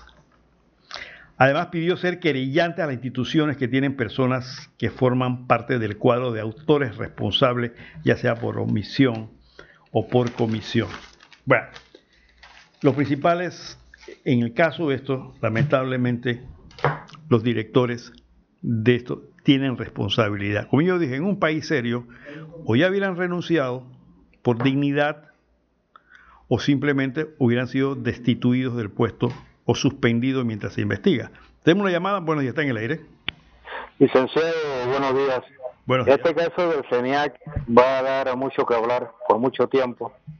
Eh, al igual que la Asamblea de Diputados, por mucho tiempo también. hay una ex directora de esa entidad, Idalia Martínez, creo que se llama, que ella ha pedido públicamente la deben participar cortesía de sala en la Asamblea Nacional para contar todo lo que pasaba en el gobierno anterior en estos albergues. O sea que esto no es de reciente data, esto viene de arrastre y ojalá las investigaciones también se hagan de arrastre. Igual que la Asamblea de Diputados, yo creo que eh, de estar proponiendo nuevos corregimientos y nuevos municipios, que es un gasto político más del que tenemos actualmente, debe haber una reestructuración de esa asamblea. Yo recuerdo cuando Ovidio Díaz, hace muchos años, creo que era uno por provincia, pero yo no sé quién fue el genio que, que puso un tope de gerentes para que un circuito tenga un diputado. Así que entre más gente tiene un circuito, más diputados tiene, pero más se echan a dormir. Esa asamblea necesita una reestructuración y ojalá se haga y ojalá lleguen los gobiernos aquellos que se pongan a pensar qué cosas son buenas y qué cosas no han dado resultado en este país que han sido negativas. Mire, eh, mi último comentario, recientemente un ex diputado eh, fue ultimado por un sector de Panamá Este.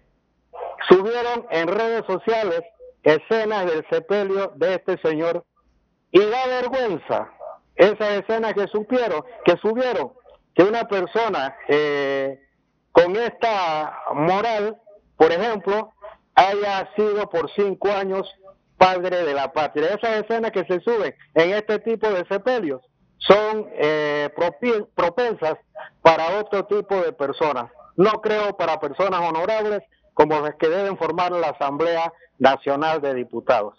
Buenos días, licenciado. Lo escucho por acá, por nuestra área. Y tenga un buen día sábado y un buen fin de semana igual. Gracias, hasta luego. Como no, gracias a nuestros oyentes del sector oeste que siempre han estado, bueno, Punto Mega nació en el sector oeste, tiene una muchísima audiencia en ese sector. Espero que a nivel nacional pues se vayan adhiriendo más oyentes a nuestro programa para comentar libremente cosas como la que acaba de comentar este oyente. Y es verdad, porque ¿cuál es lo que he dicho? Eh, eh, lamentablemente la democracia tiene ese problema, ¿no? Como dice el, diputado Vázquez, hay que discutir lo bueno, lo malo y lo feo. Y ahí se va todo. Y entonces se escogen esta clase de personas que en un momento dado nos dan la cara por la imagen de un país como debe ser un país serio. Miren, Panamá, yo se lo, lo, he dicho muchas veces, Panamá es un país pequeño con sombra de gigante. El único problema que tiene Panamá es que los panameños no nos damos cuenta de eso y no nos importa.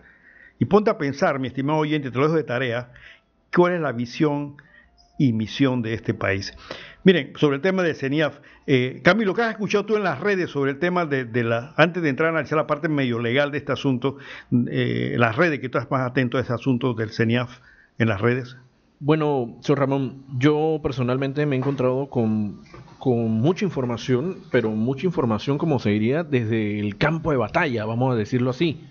Y esto lo digo porque, eh, por ejemplo, como comentaba nuestro oyente, se sabe de que hay una licenciada que eh, tiene mucha información acerca de esto en la administración pasada.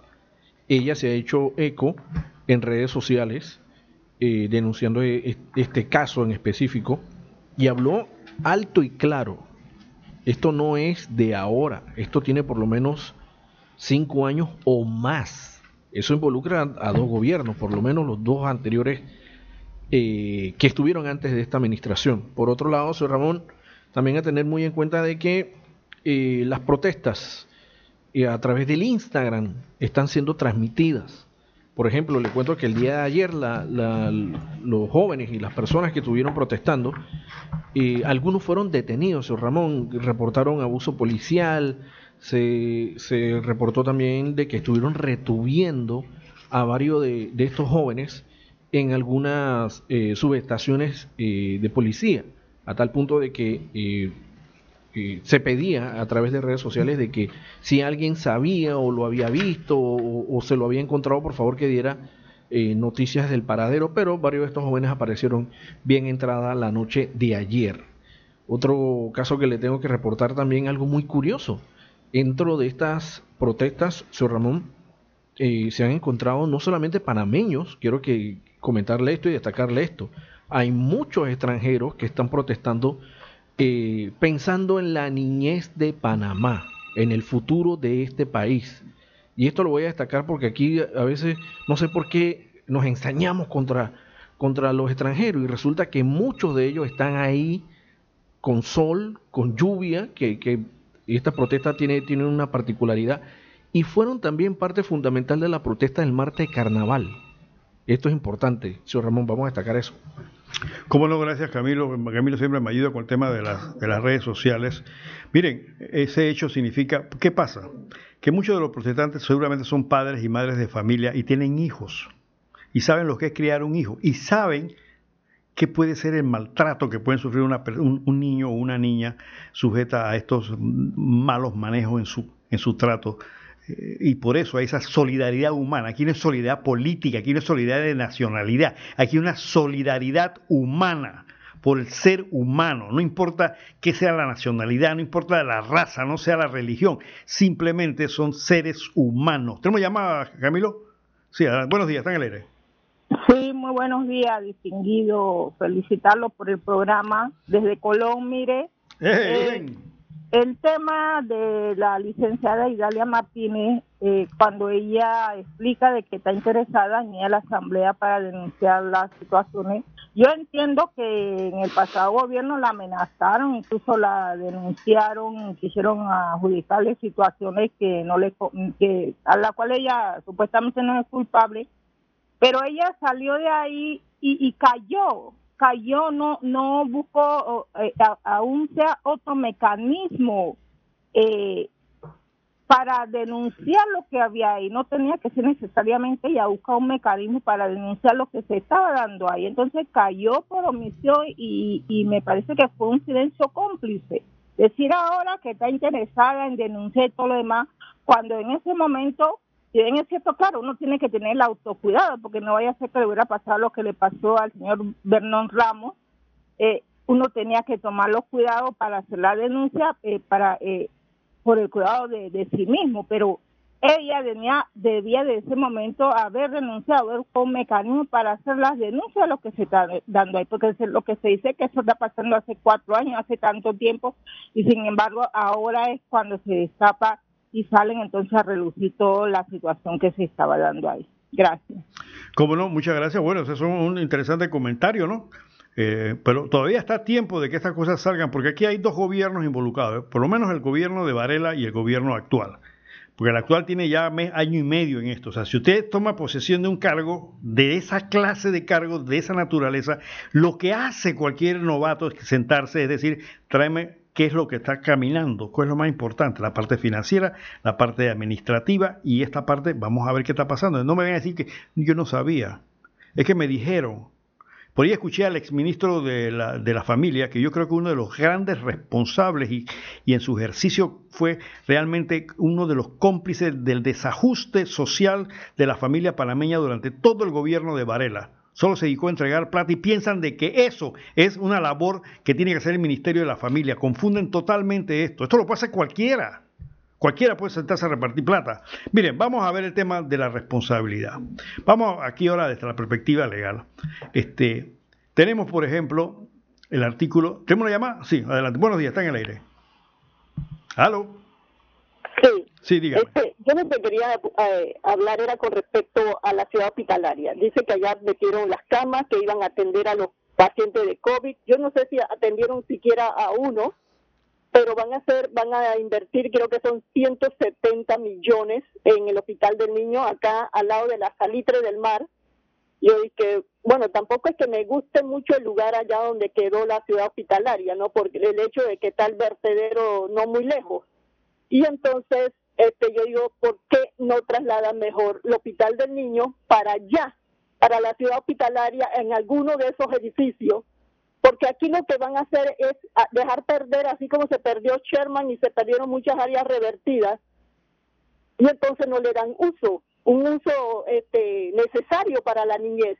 Ustedes ven cómo está el hospital Nicolás Solano, este, los terrenos, como dice el, ingeniero Talavera, se están perdiendo y no están en eso, no están pendientes de la salud de la gente. No se sabe si viene, si estas cepas del COVID hay alguna que desarrolle peor y entonces la cosa se nos ponga un el color de hormiga. Entonces yo veo que aquí como llamará de capullo, este, un momento se, se interesan en las cosas y después todo pierde importancia. Muchas gracias. Ese es un buen razonamiento. Lo que pasa es que los acuérdese, mi estimado oyente, que aquí no hay, no, no hay aquí los gobernantes no gobiernan como tal. Aquí es toda la improvisación, aquí es invención y a ver cómo nos acomodamos. Ese tipo de razonamientos que usted ha planteado son razonamientos muy interesantes porque podrían ser de algún planificador que diga, hombre, ¿Por qué no aquí y allá? Saquemos las ventajas, los numeritos. Allá, aquí no hay estacionamiento, hay estacionamiento. En fin, hay que un análisis y de repente ese tipo de, de, camino racional que usted ha planteado es lo que le corresponde. Por eso se le paga a los gobernantes para que piensen en esas cosas, ¿no? Pero bueno, a ellos no piensan. La historia ha demostrado, por lo menos, que en los últimos años no se piensa en eso, se piensa en otras cosas. Bueno, volviendo al tema de la responsabilidad legal de, lo que es la Junta Directiva del SENAFI, vamos a comenzar con la Constitución Nacional, mi estimado oyente. Dice el artículo 18 de la Constitución Nacional, y ponga atención, por favor, que aún tiene que ir a la universidad va a estas clases y, y, es bueno que, que, que te instruido y sepas. Dice el artículo 18, los particulares, es decir, tú y yo, aquellos que no somos parte del gobierno, solo son responsables ante las autoridades por infracción de la Constitución o de la ley. O sea, nosotros como particular solamente somos responsables si violamos la ley, para hacerlo más general, ¿ok? Tú puedes hacer todo lo que la ley no te prohíbe, en pocas palabras. Dice, los servidores públicos lo son por esas mismas causas y también por extralimitación de funciones o por omisión en el ejercicio de estas. Te vuelvo a repetir los servidores públicos, que aquellos que son, que tú le pagas, que todos les pagamos, ya sea desde el presidente de la República hasta el conserje más humilde del sistema de gobierno, lo son por esas mismas causas, es decir, son responsables si violan la ley y también, y también por extralimitación de funciones o por omisión en ejercicio de estas. ¿Qué quiere decir esto? Esto llamamos el principio de legalidad. Significa que cuando tú le das el poder político a los funcionarios públicos, no es para que ellos hagan lo que le da la gana. Entonces ellos tienen, ellos solamente pueden hacer lo que la ley les dice en cuanto a sus funciones. Y son responsables si hacen cosas que la ley no dice que pueden hacer, y son responsables si no hacen aquellas cosas que la ley le dice que tienen que hacer. Eso se llama omisión. Si a un funcionario público lo nombran para recoger mangos, como ejemplo, su obligación es recoger mango, no ir a recoger pepitas de marañón ni ir a coger guayabas. Su función es recoger mangos y tiene que cumplir con eso. Si entonces, en lugar de recoger mango, va a recoger guayabas, se está extralimitando sus funciones. Si en lugar de recoger mango no lo hace, está en omisión de su función. Y tú dirás, bueno, pero eso por qué eso? Lo que pasa es que lo que pasa esto es que el poder político, ese poder que te van a llorar cada cinco años, a tumbarte la puerta y a darte bolsas de comida, es casualmente el poder más poderoso que hay en el país. Entonces, aquellos que pensaron en esto, que no son los diputados, que desarrollaron la teoría política de cómo gobernar, dijeron, no le podemos dar el poder a la gente que gobierna, pues a lo que le la gana. Entonces le vamos a poner una regla. Esa regla es que ellos son, que tienen que hacer solo, solo lo que la ley demanda. Entonces, ¿a qué vamos? Los ministros de Estados, aparte de las funciones que le da la Constitución y la ley, en este caso en particular, eran miembros de la Junta Directiva del CENIAF. Ahí están las funciones en la ley que regula el CENIAF, creo que la ley la semana pasada. Ahí están las funciones. Las funciones de ellos es básicamente lo que hace cualquier director, supervisar, controlar, exigir el funcionamiento de la organización. ¿Ok? Esas son sus funciones. Entonces, de acuerdo la ley, tienen que cumplirla. ¿Está clarito? Aquí no es de que no, que yo... No, no, no, no. Eres funcionario público. Todo funcionario público sabe que al momento que, tú recibes tu cheque funcionario público, tú quedas amarrado con esto. Si te nombraron para chofer de, de X funcionario, no significa que mañana vas a ser este eh, eh, o vas a ser, eh, porque te dio la gana, pues, porque simplemente soy mensajero. No, tu posición es de chofer. Así como esos choferes que encontré la semana pasada en el Boulevard en horas laborables, un carro del, del Ministerio de, de, Finanzas con el motor encendido en horas laborables, y, tomándose un café. Increíble. Aquí, ¿qué carajo? Aquí todo el mundo hace lo que le da la gana en este país. Es especulado, para que sepan. Bien, sigamos adelante con esto. Entonces, evidentemente que por ser funcionario público quedas amarrado con ese mandamiento constitucional. O haces lo que se te mandó y si lo haces y si no lo haces también eres responsable. Bien. Entonces, ahí hay una omisión, una omisión de sus funciones públicas. Entonces, vamos, vamos con la fuente, como decía mi maestro el doctor Camilo Pérez. Dice el artículo, el artículo 25 del Código Penal, los delitos pueden cometerse por comisión u omisión. Y vamos a, ver lo que es el delito por omisión, dice. Hay delito por comisión cuando el agente, o sea, la persona que lo hace personalmente usando otra persona, realiza la conducta descrita en la norma penal. Es decir, cuando una persona o por, por conducto de otro actúa y cumple con el, con, el mandamiento que establece el Código Penal. Dice, no matarás, tú matas. Pues entonces, eso es lo que quiere decir. Y hay delito por omisión cuando el sujeto incumple el mandato previsto en la norma. Dirán, bueno, ¿y cuál es el, el, el, el, mandato en la norma? El mandato en la norma es el hecho de que los funcionarios públicos tienen que cumplir con, eh, con sus funciones de manera tal que existe una pena para eso, definitivamente. No es que eh, porque yo soy funcionario público y yo voy a tomar café al bulevar porque me da la gana, porque yo soy yo, yo soy funcionario Fulvio, estás al lado, yo, puedo hacerlo, yo eso no hay ningún problema. No, no, no, no. Evidente que no es así. Entonces, eh, existen normas que regulan eso y que establecen. Dice, el artículo 500, 356 del Código Penal dice, el servidor público que ilegalmente rehúse, omita o retarde algún acto propio de su cargo será sancionado con prisión de seis meses a un año o su equivalente en días multa o arresto de fines de semana. La sanción se aumentará en un tercio cuando la omisión se dé en los casos de lanzamientos ordenados por autoridad competente. Entonces el 356 le está diciendo, señores, ustedes son responsables si omiten el ejercicio de sus funciones que legalmente les corresponde. En este caso en particular, ¿qué pasó? ¿Qué pasó aquí?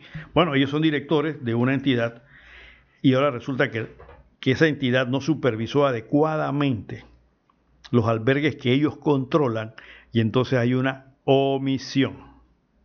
Hay una omisión en ese sentido. Entonces, ¿qué podría pasar ahí?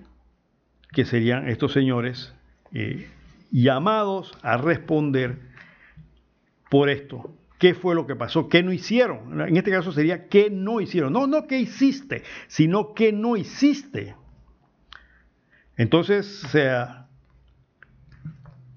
evidentemente que hay un claro comportamiento omisivo es decir, no hicieron lo que les correspondía, lo que está en la ley, no lo que se puede inventar.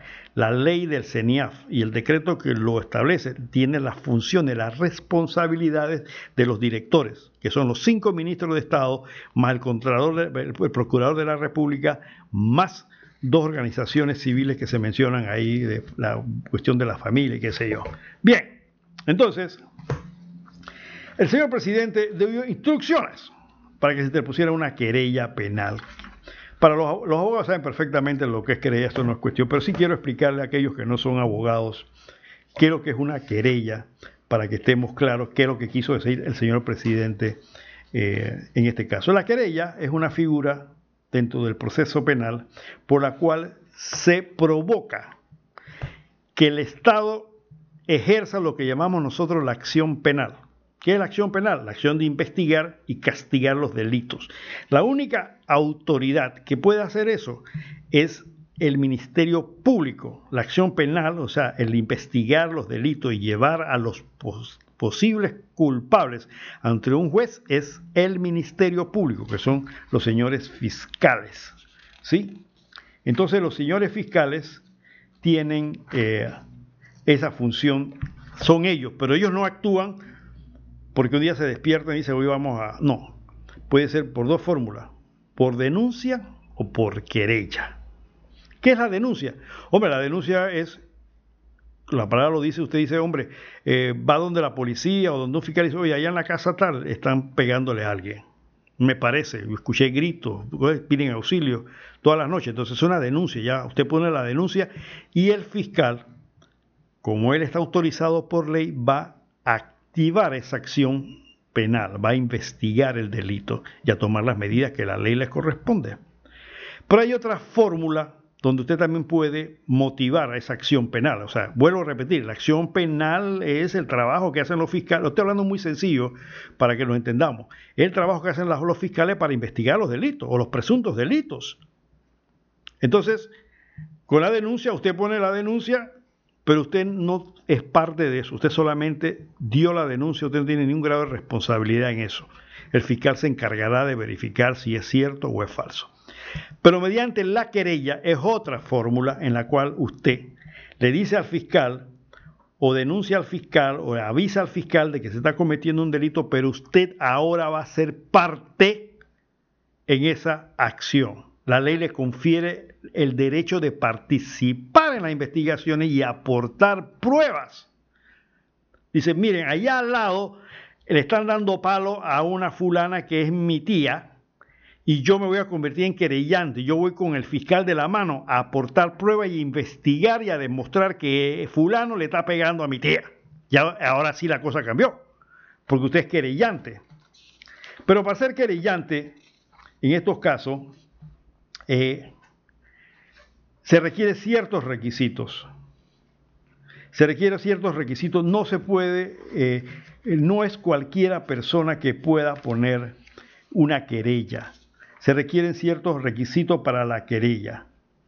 Entonces, ¿qué se requiere para ser querellante? El primero dice que el querellante legítimo es la víctima del delito, según lo que dice el Código de Procedimiento Penal. Es decir, ¿quiénes son los que quién se considera víctima? La persona ofendida, el cónyuge, Estoy, resumiendo, mi estimado oyente. Los socios en los delitos que afecten a la sociedad, sociedad comercial, me se refiere. Las asociaciones reconocidas por el Estado en los delitos que afecten intereses colectivos o difusos conlleven graves perjuicios patrimoniales para el Estado o afecten servicios públicos siempre que el objeto de la asociación se relacione directamente con esos intereses. Asociaciones reconocidas por el Estado. Esta asociación se refiere a la ONG, Acuérdense que el CENIAF no es una ONG, la CENIAF es una dependencia del Ministerio de la Familia, no tiene la categoría de una entidad, una asociación reconocida por el Estado, es, una, es parte del Estado, son dos cosas diferentes y que no me vengan por ese lado a decir que es una asociación reconocida por el Estado, porque es otra cosa. Las instituciones y entes públicos afectados en caso de delito contra la administración pública y contra el patrimonio económico. En este caso sí, el CENIAF es una institución pública y puede ser víctima si se afecta a la parte económica, el bichullo. De eso creo que hay unas, unas denuncias caminando por ahí. Y por esa razón, por lo menos el abogado Milán fue muy cuidadoso y dijo, veremos en qué parte podemos ser querellantes. Milán fue cuidadoso eh, eh, y no como el licenciado Cabeza que dijo, no, por una querella. No, no, vamos a ver en qué casos puede ser el querellante. Milán ahí sí valoró, balanceó la situación como buen abogado, diciendo, no, en todos los casos yo no puedo ser yo no puedo ser querellante.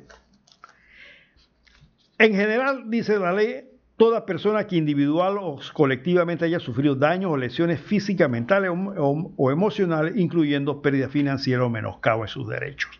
Entonces, como verán, para ser víctima se requieren ciertos... ¿Quiénes pueden ser víctimas? ¿Quiénes ser víctima? Entonces, en caso ¿Cuáles son los derechos de la víctima? Por eso yo decía que ese comunicado no tiene mucho sentido, porque ¿qué dice, el artículo 80 del Código de Procedimiento Penal? Dice, derechos de la víctima. ¿Son derechos de la víctima? Recibir atención médica, psiquiátrica, sociológica, espiritual, material, ta, ta, ta, ta. O sea, eso ya está en la ley. ¿Qué otro derecho tiene la víctima? Intervenir como creyente en el proceso y exigir la responsabilidad penal del imputado. La víctima puede intervenir como, como querellante. Y en este caso, ¿quiénes son las víctimas? Los niños. Y en el caso de menores de edad, entonces va, tiene que ser representado por quién? Por su tutor, por su padre, por su representante legal. Yo no sé si la ministra de la familia es representante legal de alguno de esos nichos, niños o es tutora o tiene algún grado de representatividad. Hasta donde yo sé, no. Bien. ¿Qué otro derecho tiene la víctima? Solicitar su seguridad y el de su familia ¿Qué otro derecho tiene? Ser informado sobre el curso del proceso, ser oída por el juez, este, recibir prontamente los bienes de su propiedad, recibir asistencia legal gratuita, cualquier otro que señale la ley. Y el Ministerio, el Código de la Familia tiene otras para efecto de los niños y niñas que son afectados por este tipo de delito. Entonces, lo que dice ese comunicado ya estaba en la ley, hombre. Que ellos no lo hayan cumplido es otra cosa. Entonces, ¿qué pasa, mi estimado oyente? A mi juicio como abogado, yo no creo que la ministra como presidenta de la junta directiva del CENIAF puede ser querellante legítima. Primero, no es víctima. No es víctima porque no ha sido sujeto, ella personalmente o el CENIAF ha sido víctima de un acto delictivo. Los afectados son los niños que están bajo la tutela administrativa del CENIAF quien en resumidas cuentas es el gobierno. Pero hay un mensaje de la UNICEF, donde el representante de la UNICEF establece que no importa que los eh, directores del CENIAF sean miembros del gobierno, no le resta responsabilidad, dice ese mensaje video que hay circulando en las redes de la UNICEF. La UNICEF es, es el Comité de las Naciones Unidas para la Infancia y la Niñez que supuestamente, y dice textualmente, estaban bajo la tutela del Estado. Entonces aquí simplemente hay, mi estimado oyente, un grado de total incapacidad. Aquí lo que ha habido una negligencia total. No vengan ahora y que vamos a querellar y las últimas consecuencias. Realmente, realmente, siendo, si este hubiera sido, hubiese o es hubiese un país serio, los cinco ministros y el Contralor renuncian. Ya, señor presidente, yo pongo mi cargo a su disposición porque la verdad se nos fue. Estuvimos ahí sentados y no nos percatamos que estaban violando, atacando o haciendo desmanes con los niños, que es nuestra responsabilidad como directores de una entidad que tiene que supervisar. Si yo pongo en su escritorio mi renuncia. O un presidente hecho de, no de leche condensada, sino de acero. Y se sabe que, mi estimado, me da mucha pena pero a ustedes se les pasó. Yo confío, usted, usted, ustedes fueron nombrados directores de una entidad que es responsable de supervisar esto y miren lo que ha pasado. Me da mucha pena, pero yo le pido la, me pongan el cargo a disposición. O los voy a separar del cargo mientras se investiga esto. Ya, listo. Entonces es un gobierno serio. Ah, que se demuestra que hay responsabilidad. No, que es que es, familia de fulanito, pertenece al partido, es sobrina del otro, es hija del otro. No, hombre, no. Cuando el, artículo de la Constitución que le acabo de leer no dice que no serán responsables si son amiguitos, parientes, copartidarios, no dice eso. Dice si omite tu responsabilidad, son responsables por omisión. Entonces, Ahora vienen con la caricatura de la querella. ¿Sabe qué va a pasar, mi estimado oyente? Si, si hay algún imputado o algún perseguido penalmente por esto y busca un buen abogado penalista, esas querellas se van a caer. Y entonces le van a echar la culpa a, los fiscales. Y los fiscales que conocen, y hay muy buenos fiscales, quiero que sepan, que conocen perfectamente el manejo de las querellas. Una de las cosas que le van a decir, mire señor, esta querella no puede ir. Ah, entonces la van a agarrar con los fiscales. No, que los fiscales están... No, es que están mal planteadas. Y si un fiscal mañana dice, señor, esta querella está mal presentada, tiene todo el fundamento para hacerlo. Esto está mal presentado. ¿Por qué? Porque no eres víctima, no eres representante del afectado. Pero eso no lo dice el fiscal, lo dice la ley.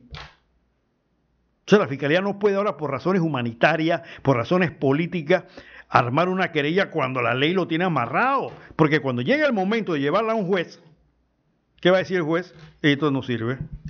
Ah, el misterio, el órgano judicial es incompetente, el órgano judicial se vendió, no sé qué, que están hagan las cosas bien, hombre. No es que eso va a quedar impune.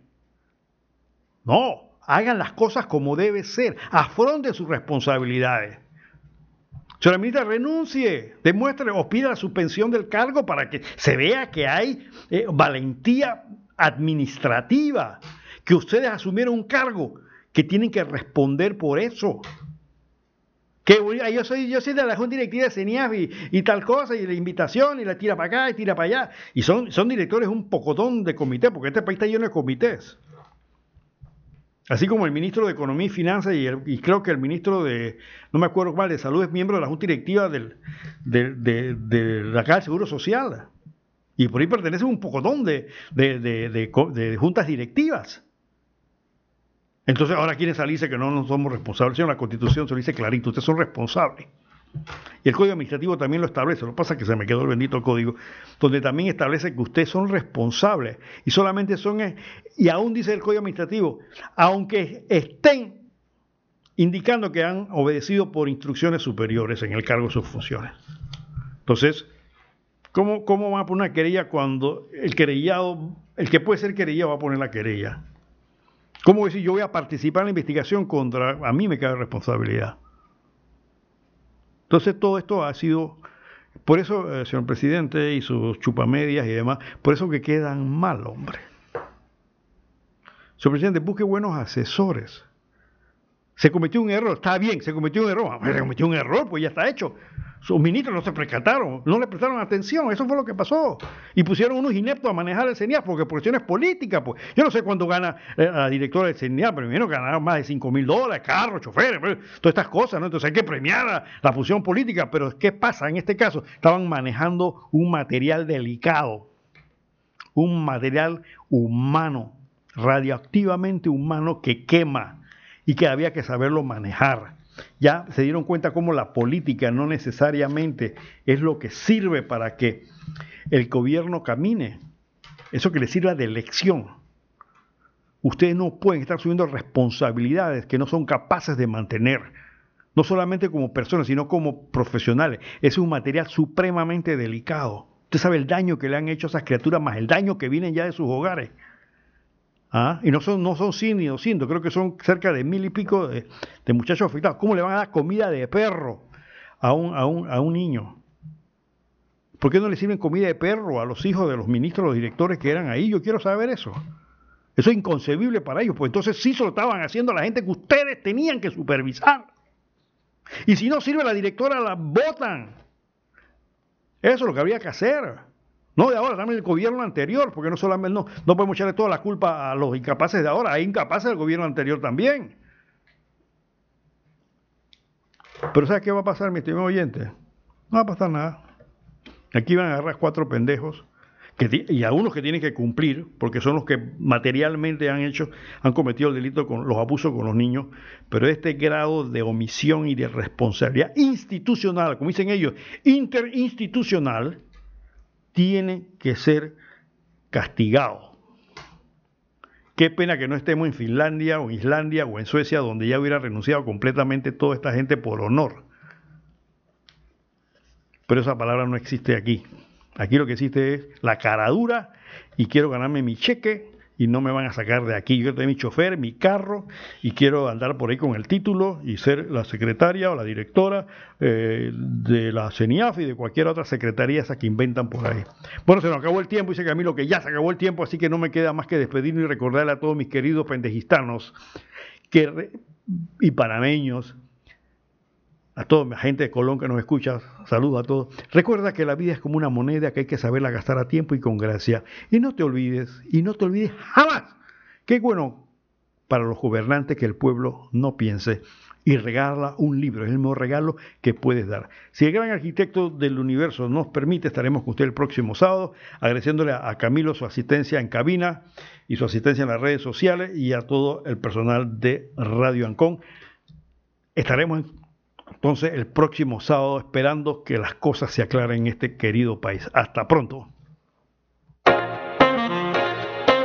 Bienvenidos a Punto Omega, un programa diferente para la gente buena y pensante, aportando un poquito de cultura y conocimiento para que tomemos decisiones que nos mejoren como persona y comunidad. Punto Omega, la ventanita del jazz y la cultura. Ahora, Panamá tiene algo diferente. Punto Omega todos los sábados de 10 a 12 mediodía en esta emisora. Producido y dirigido por Ramón Mendoza. Las opiniones expresadas en este programa no son responsabilidad de esta emisora, es responsabilidad de su productor. Radio Ancon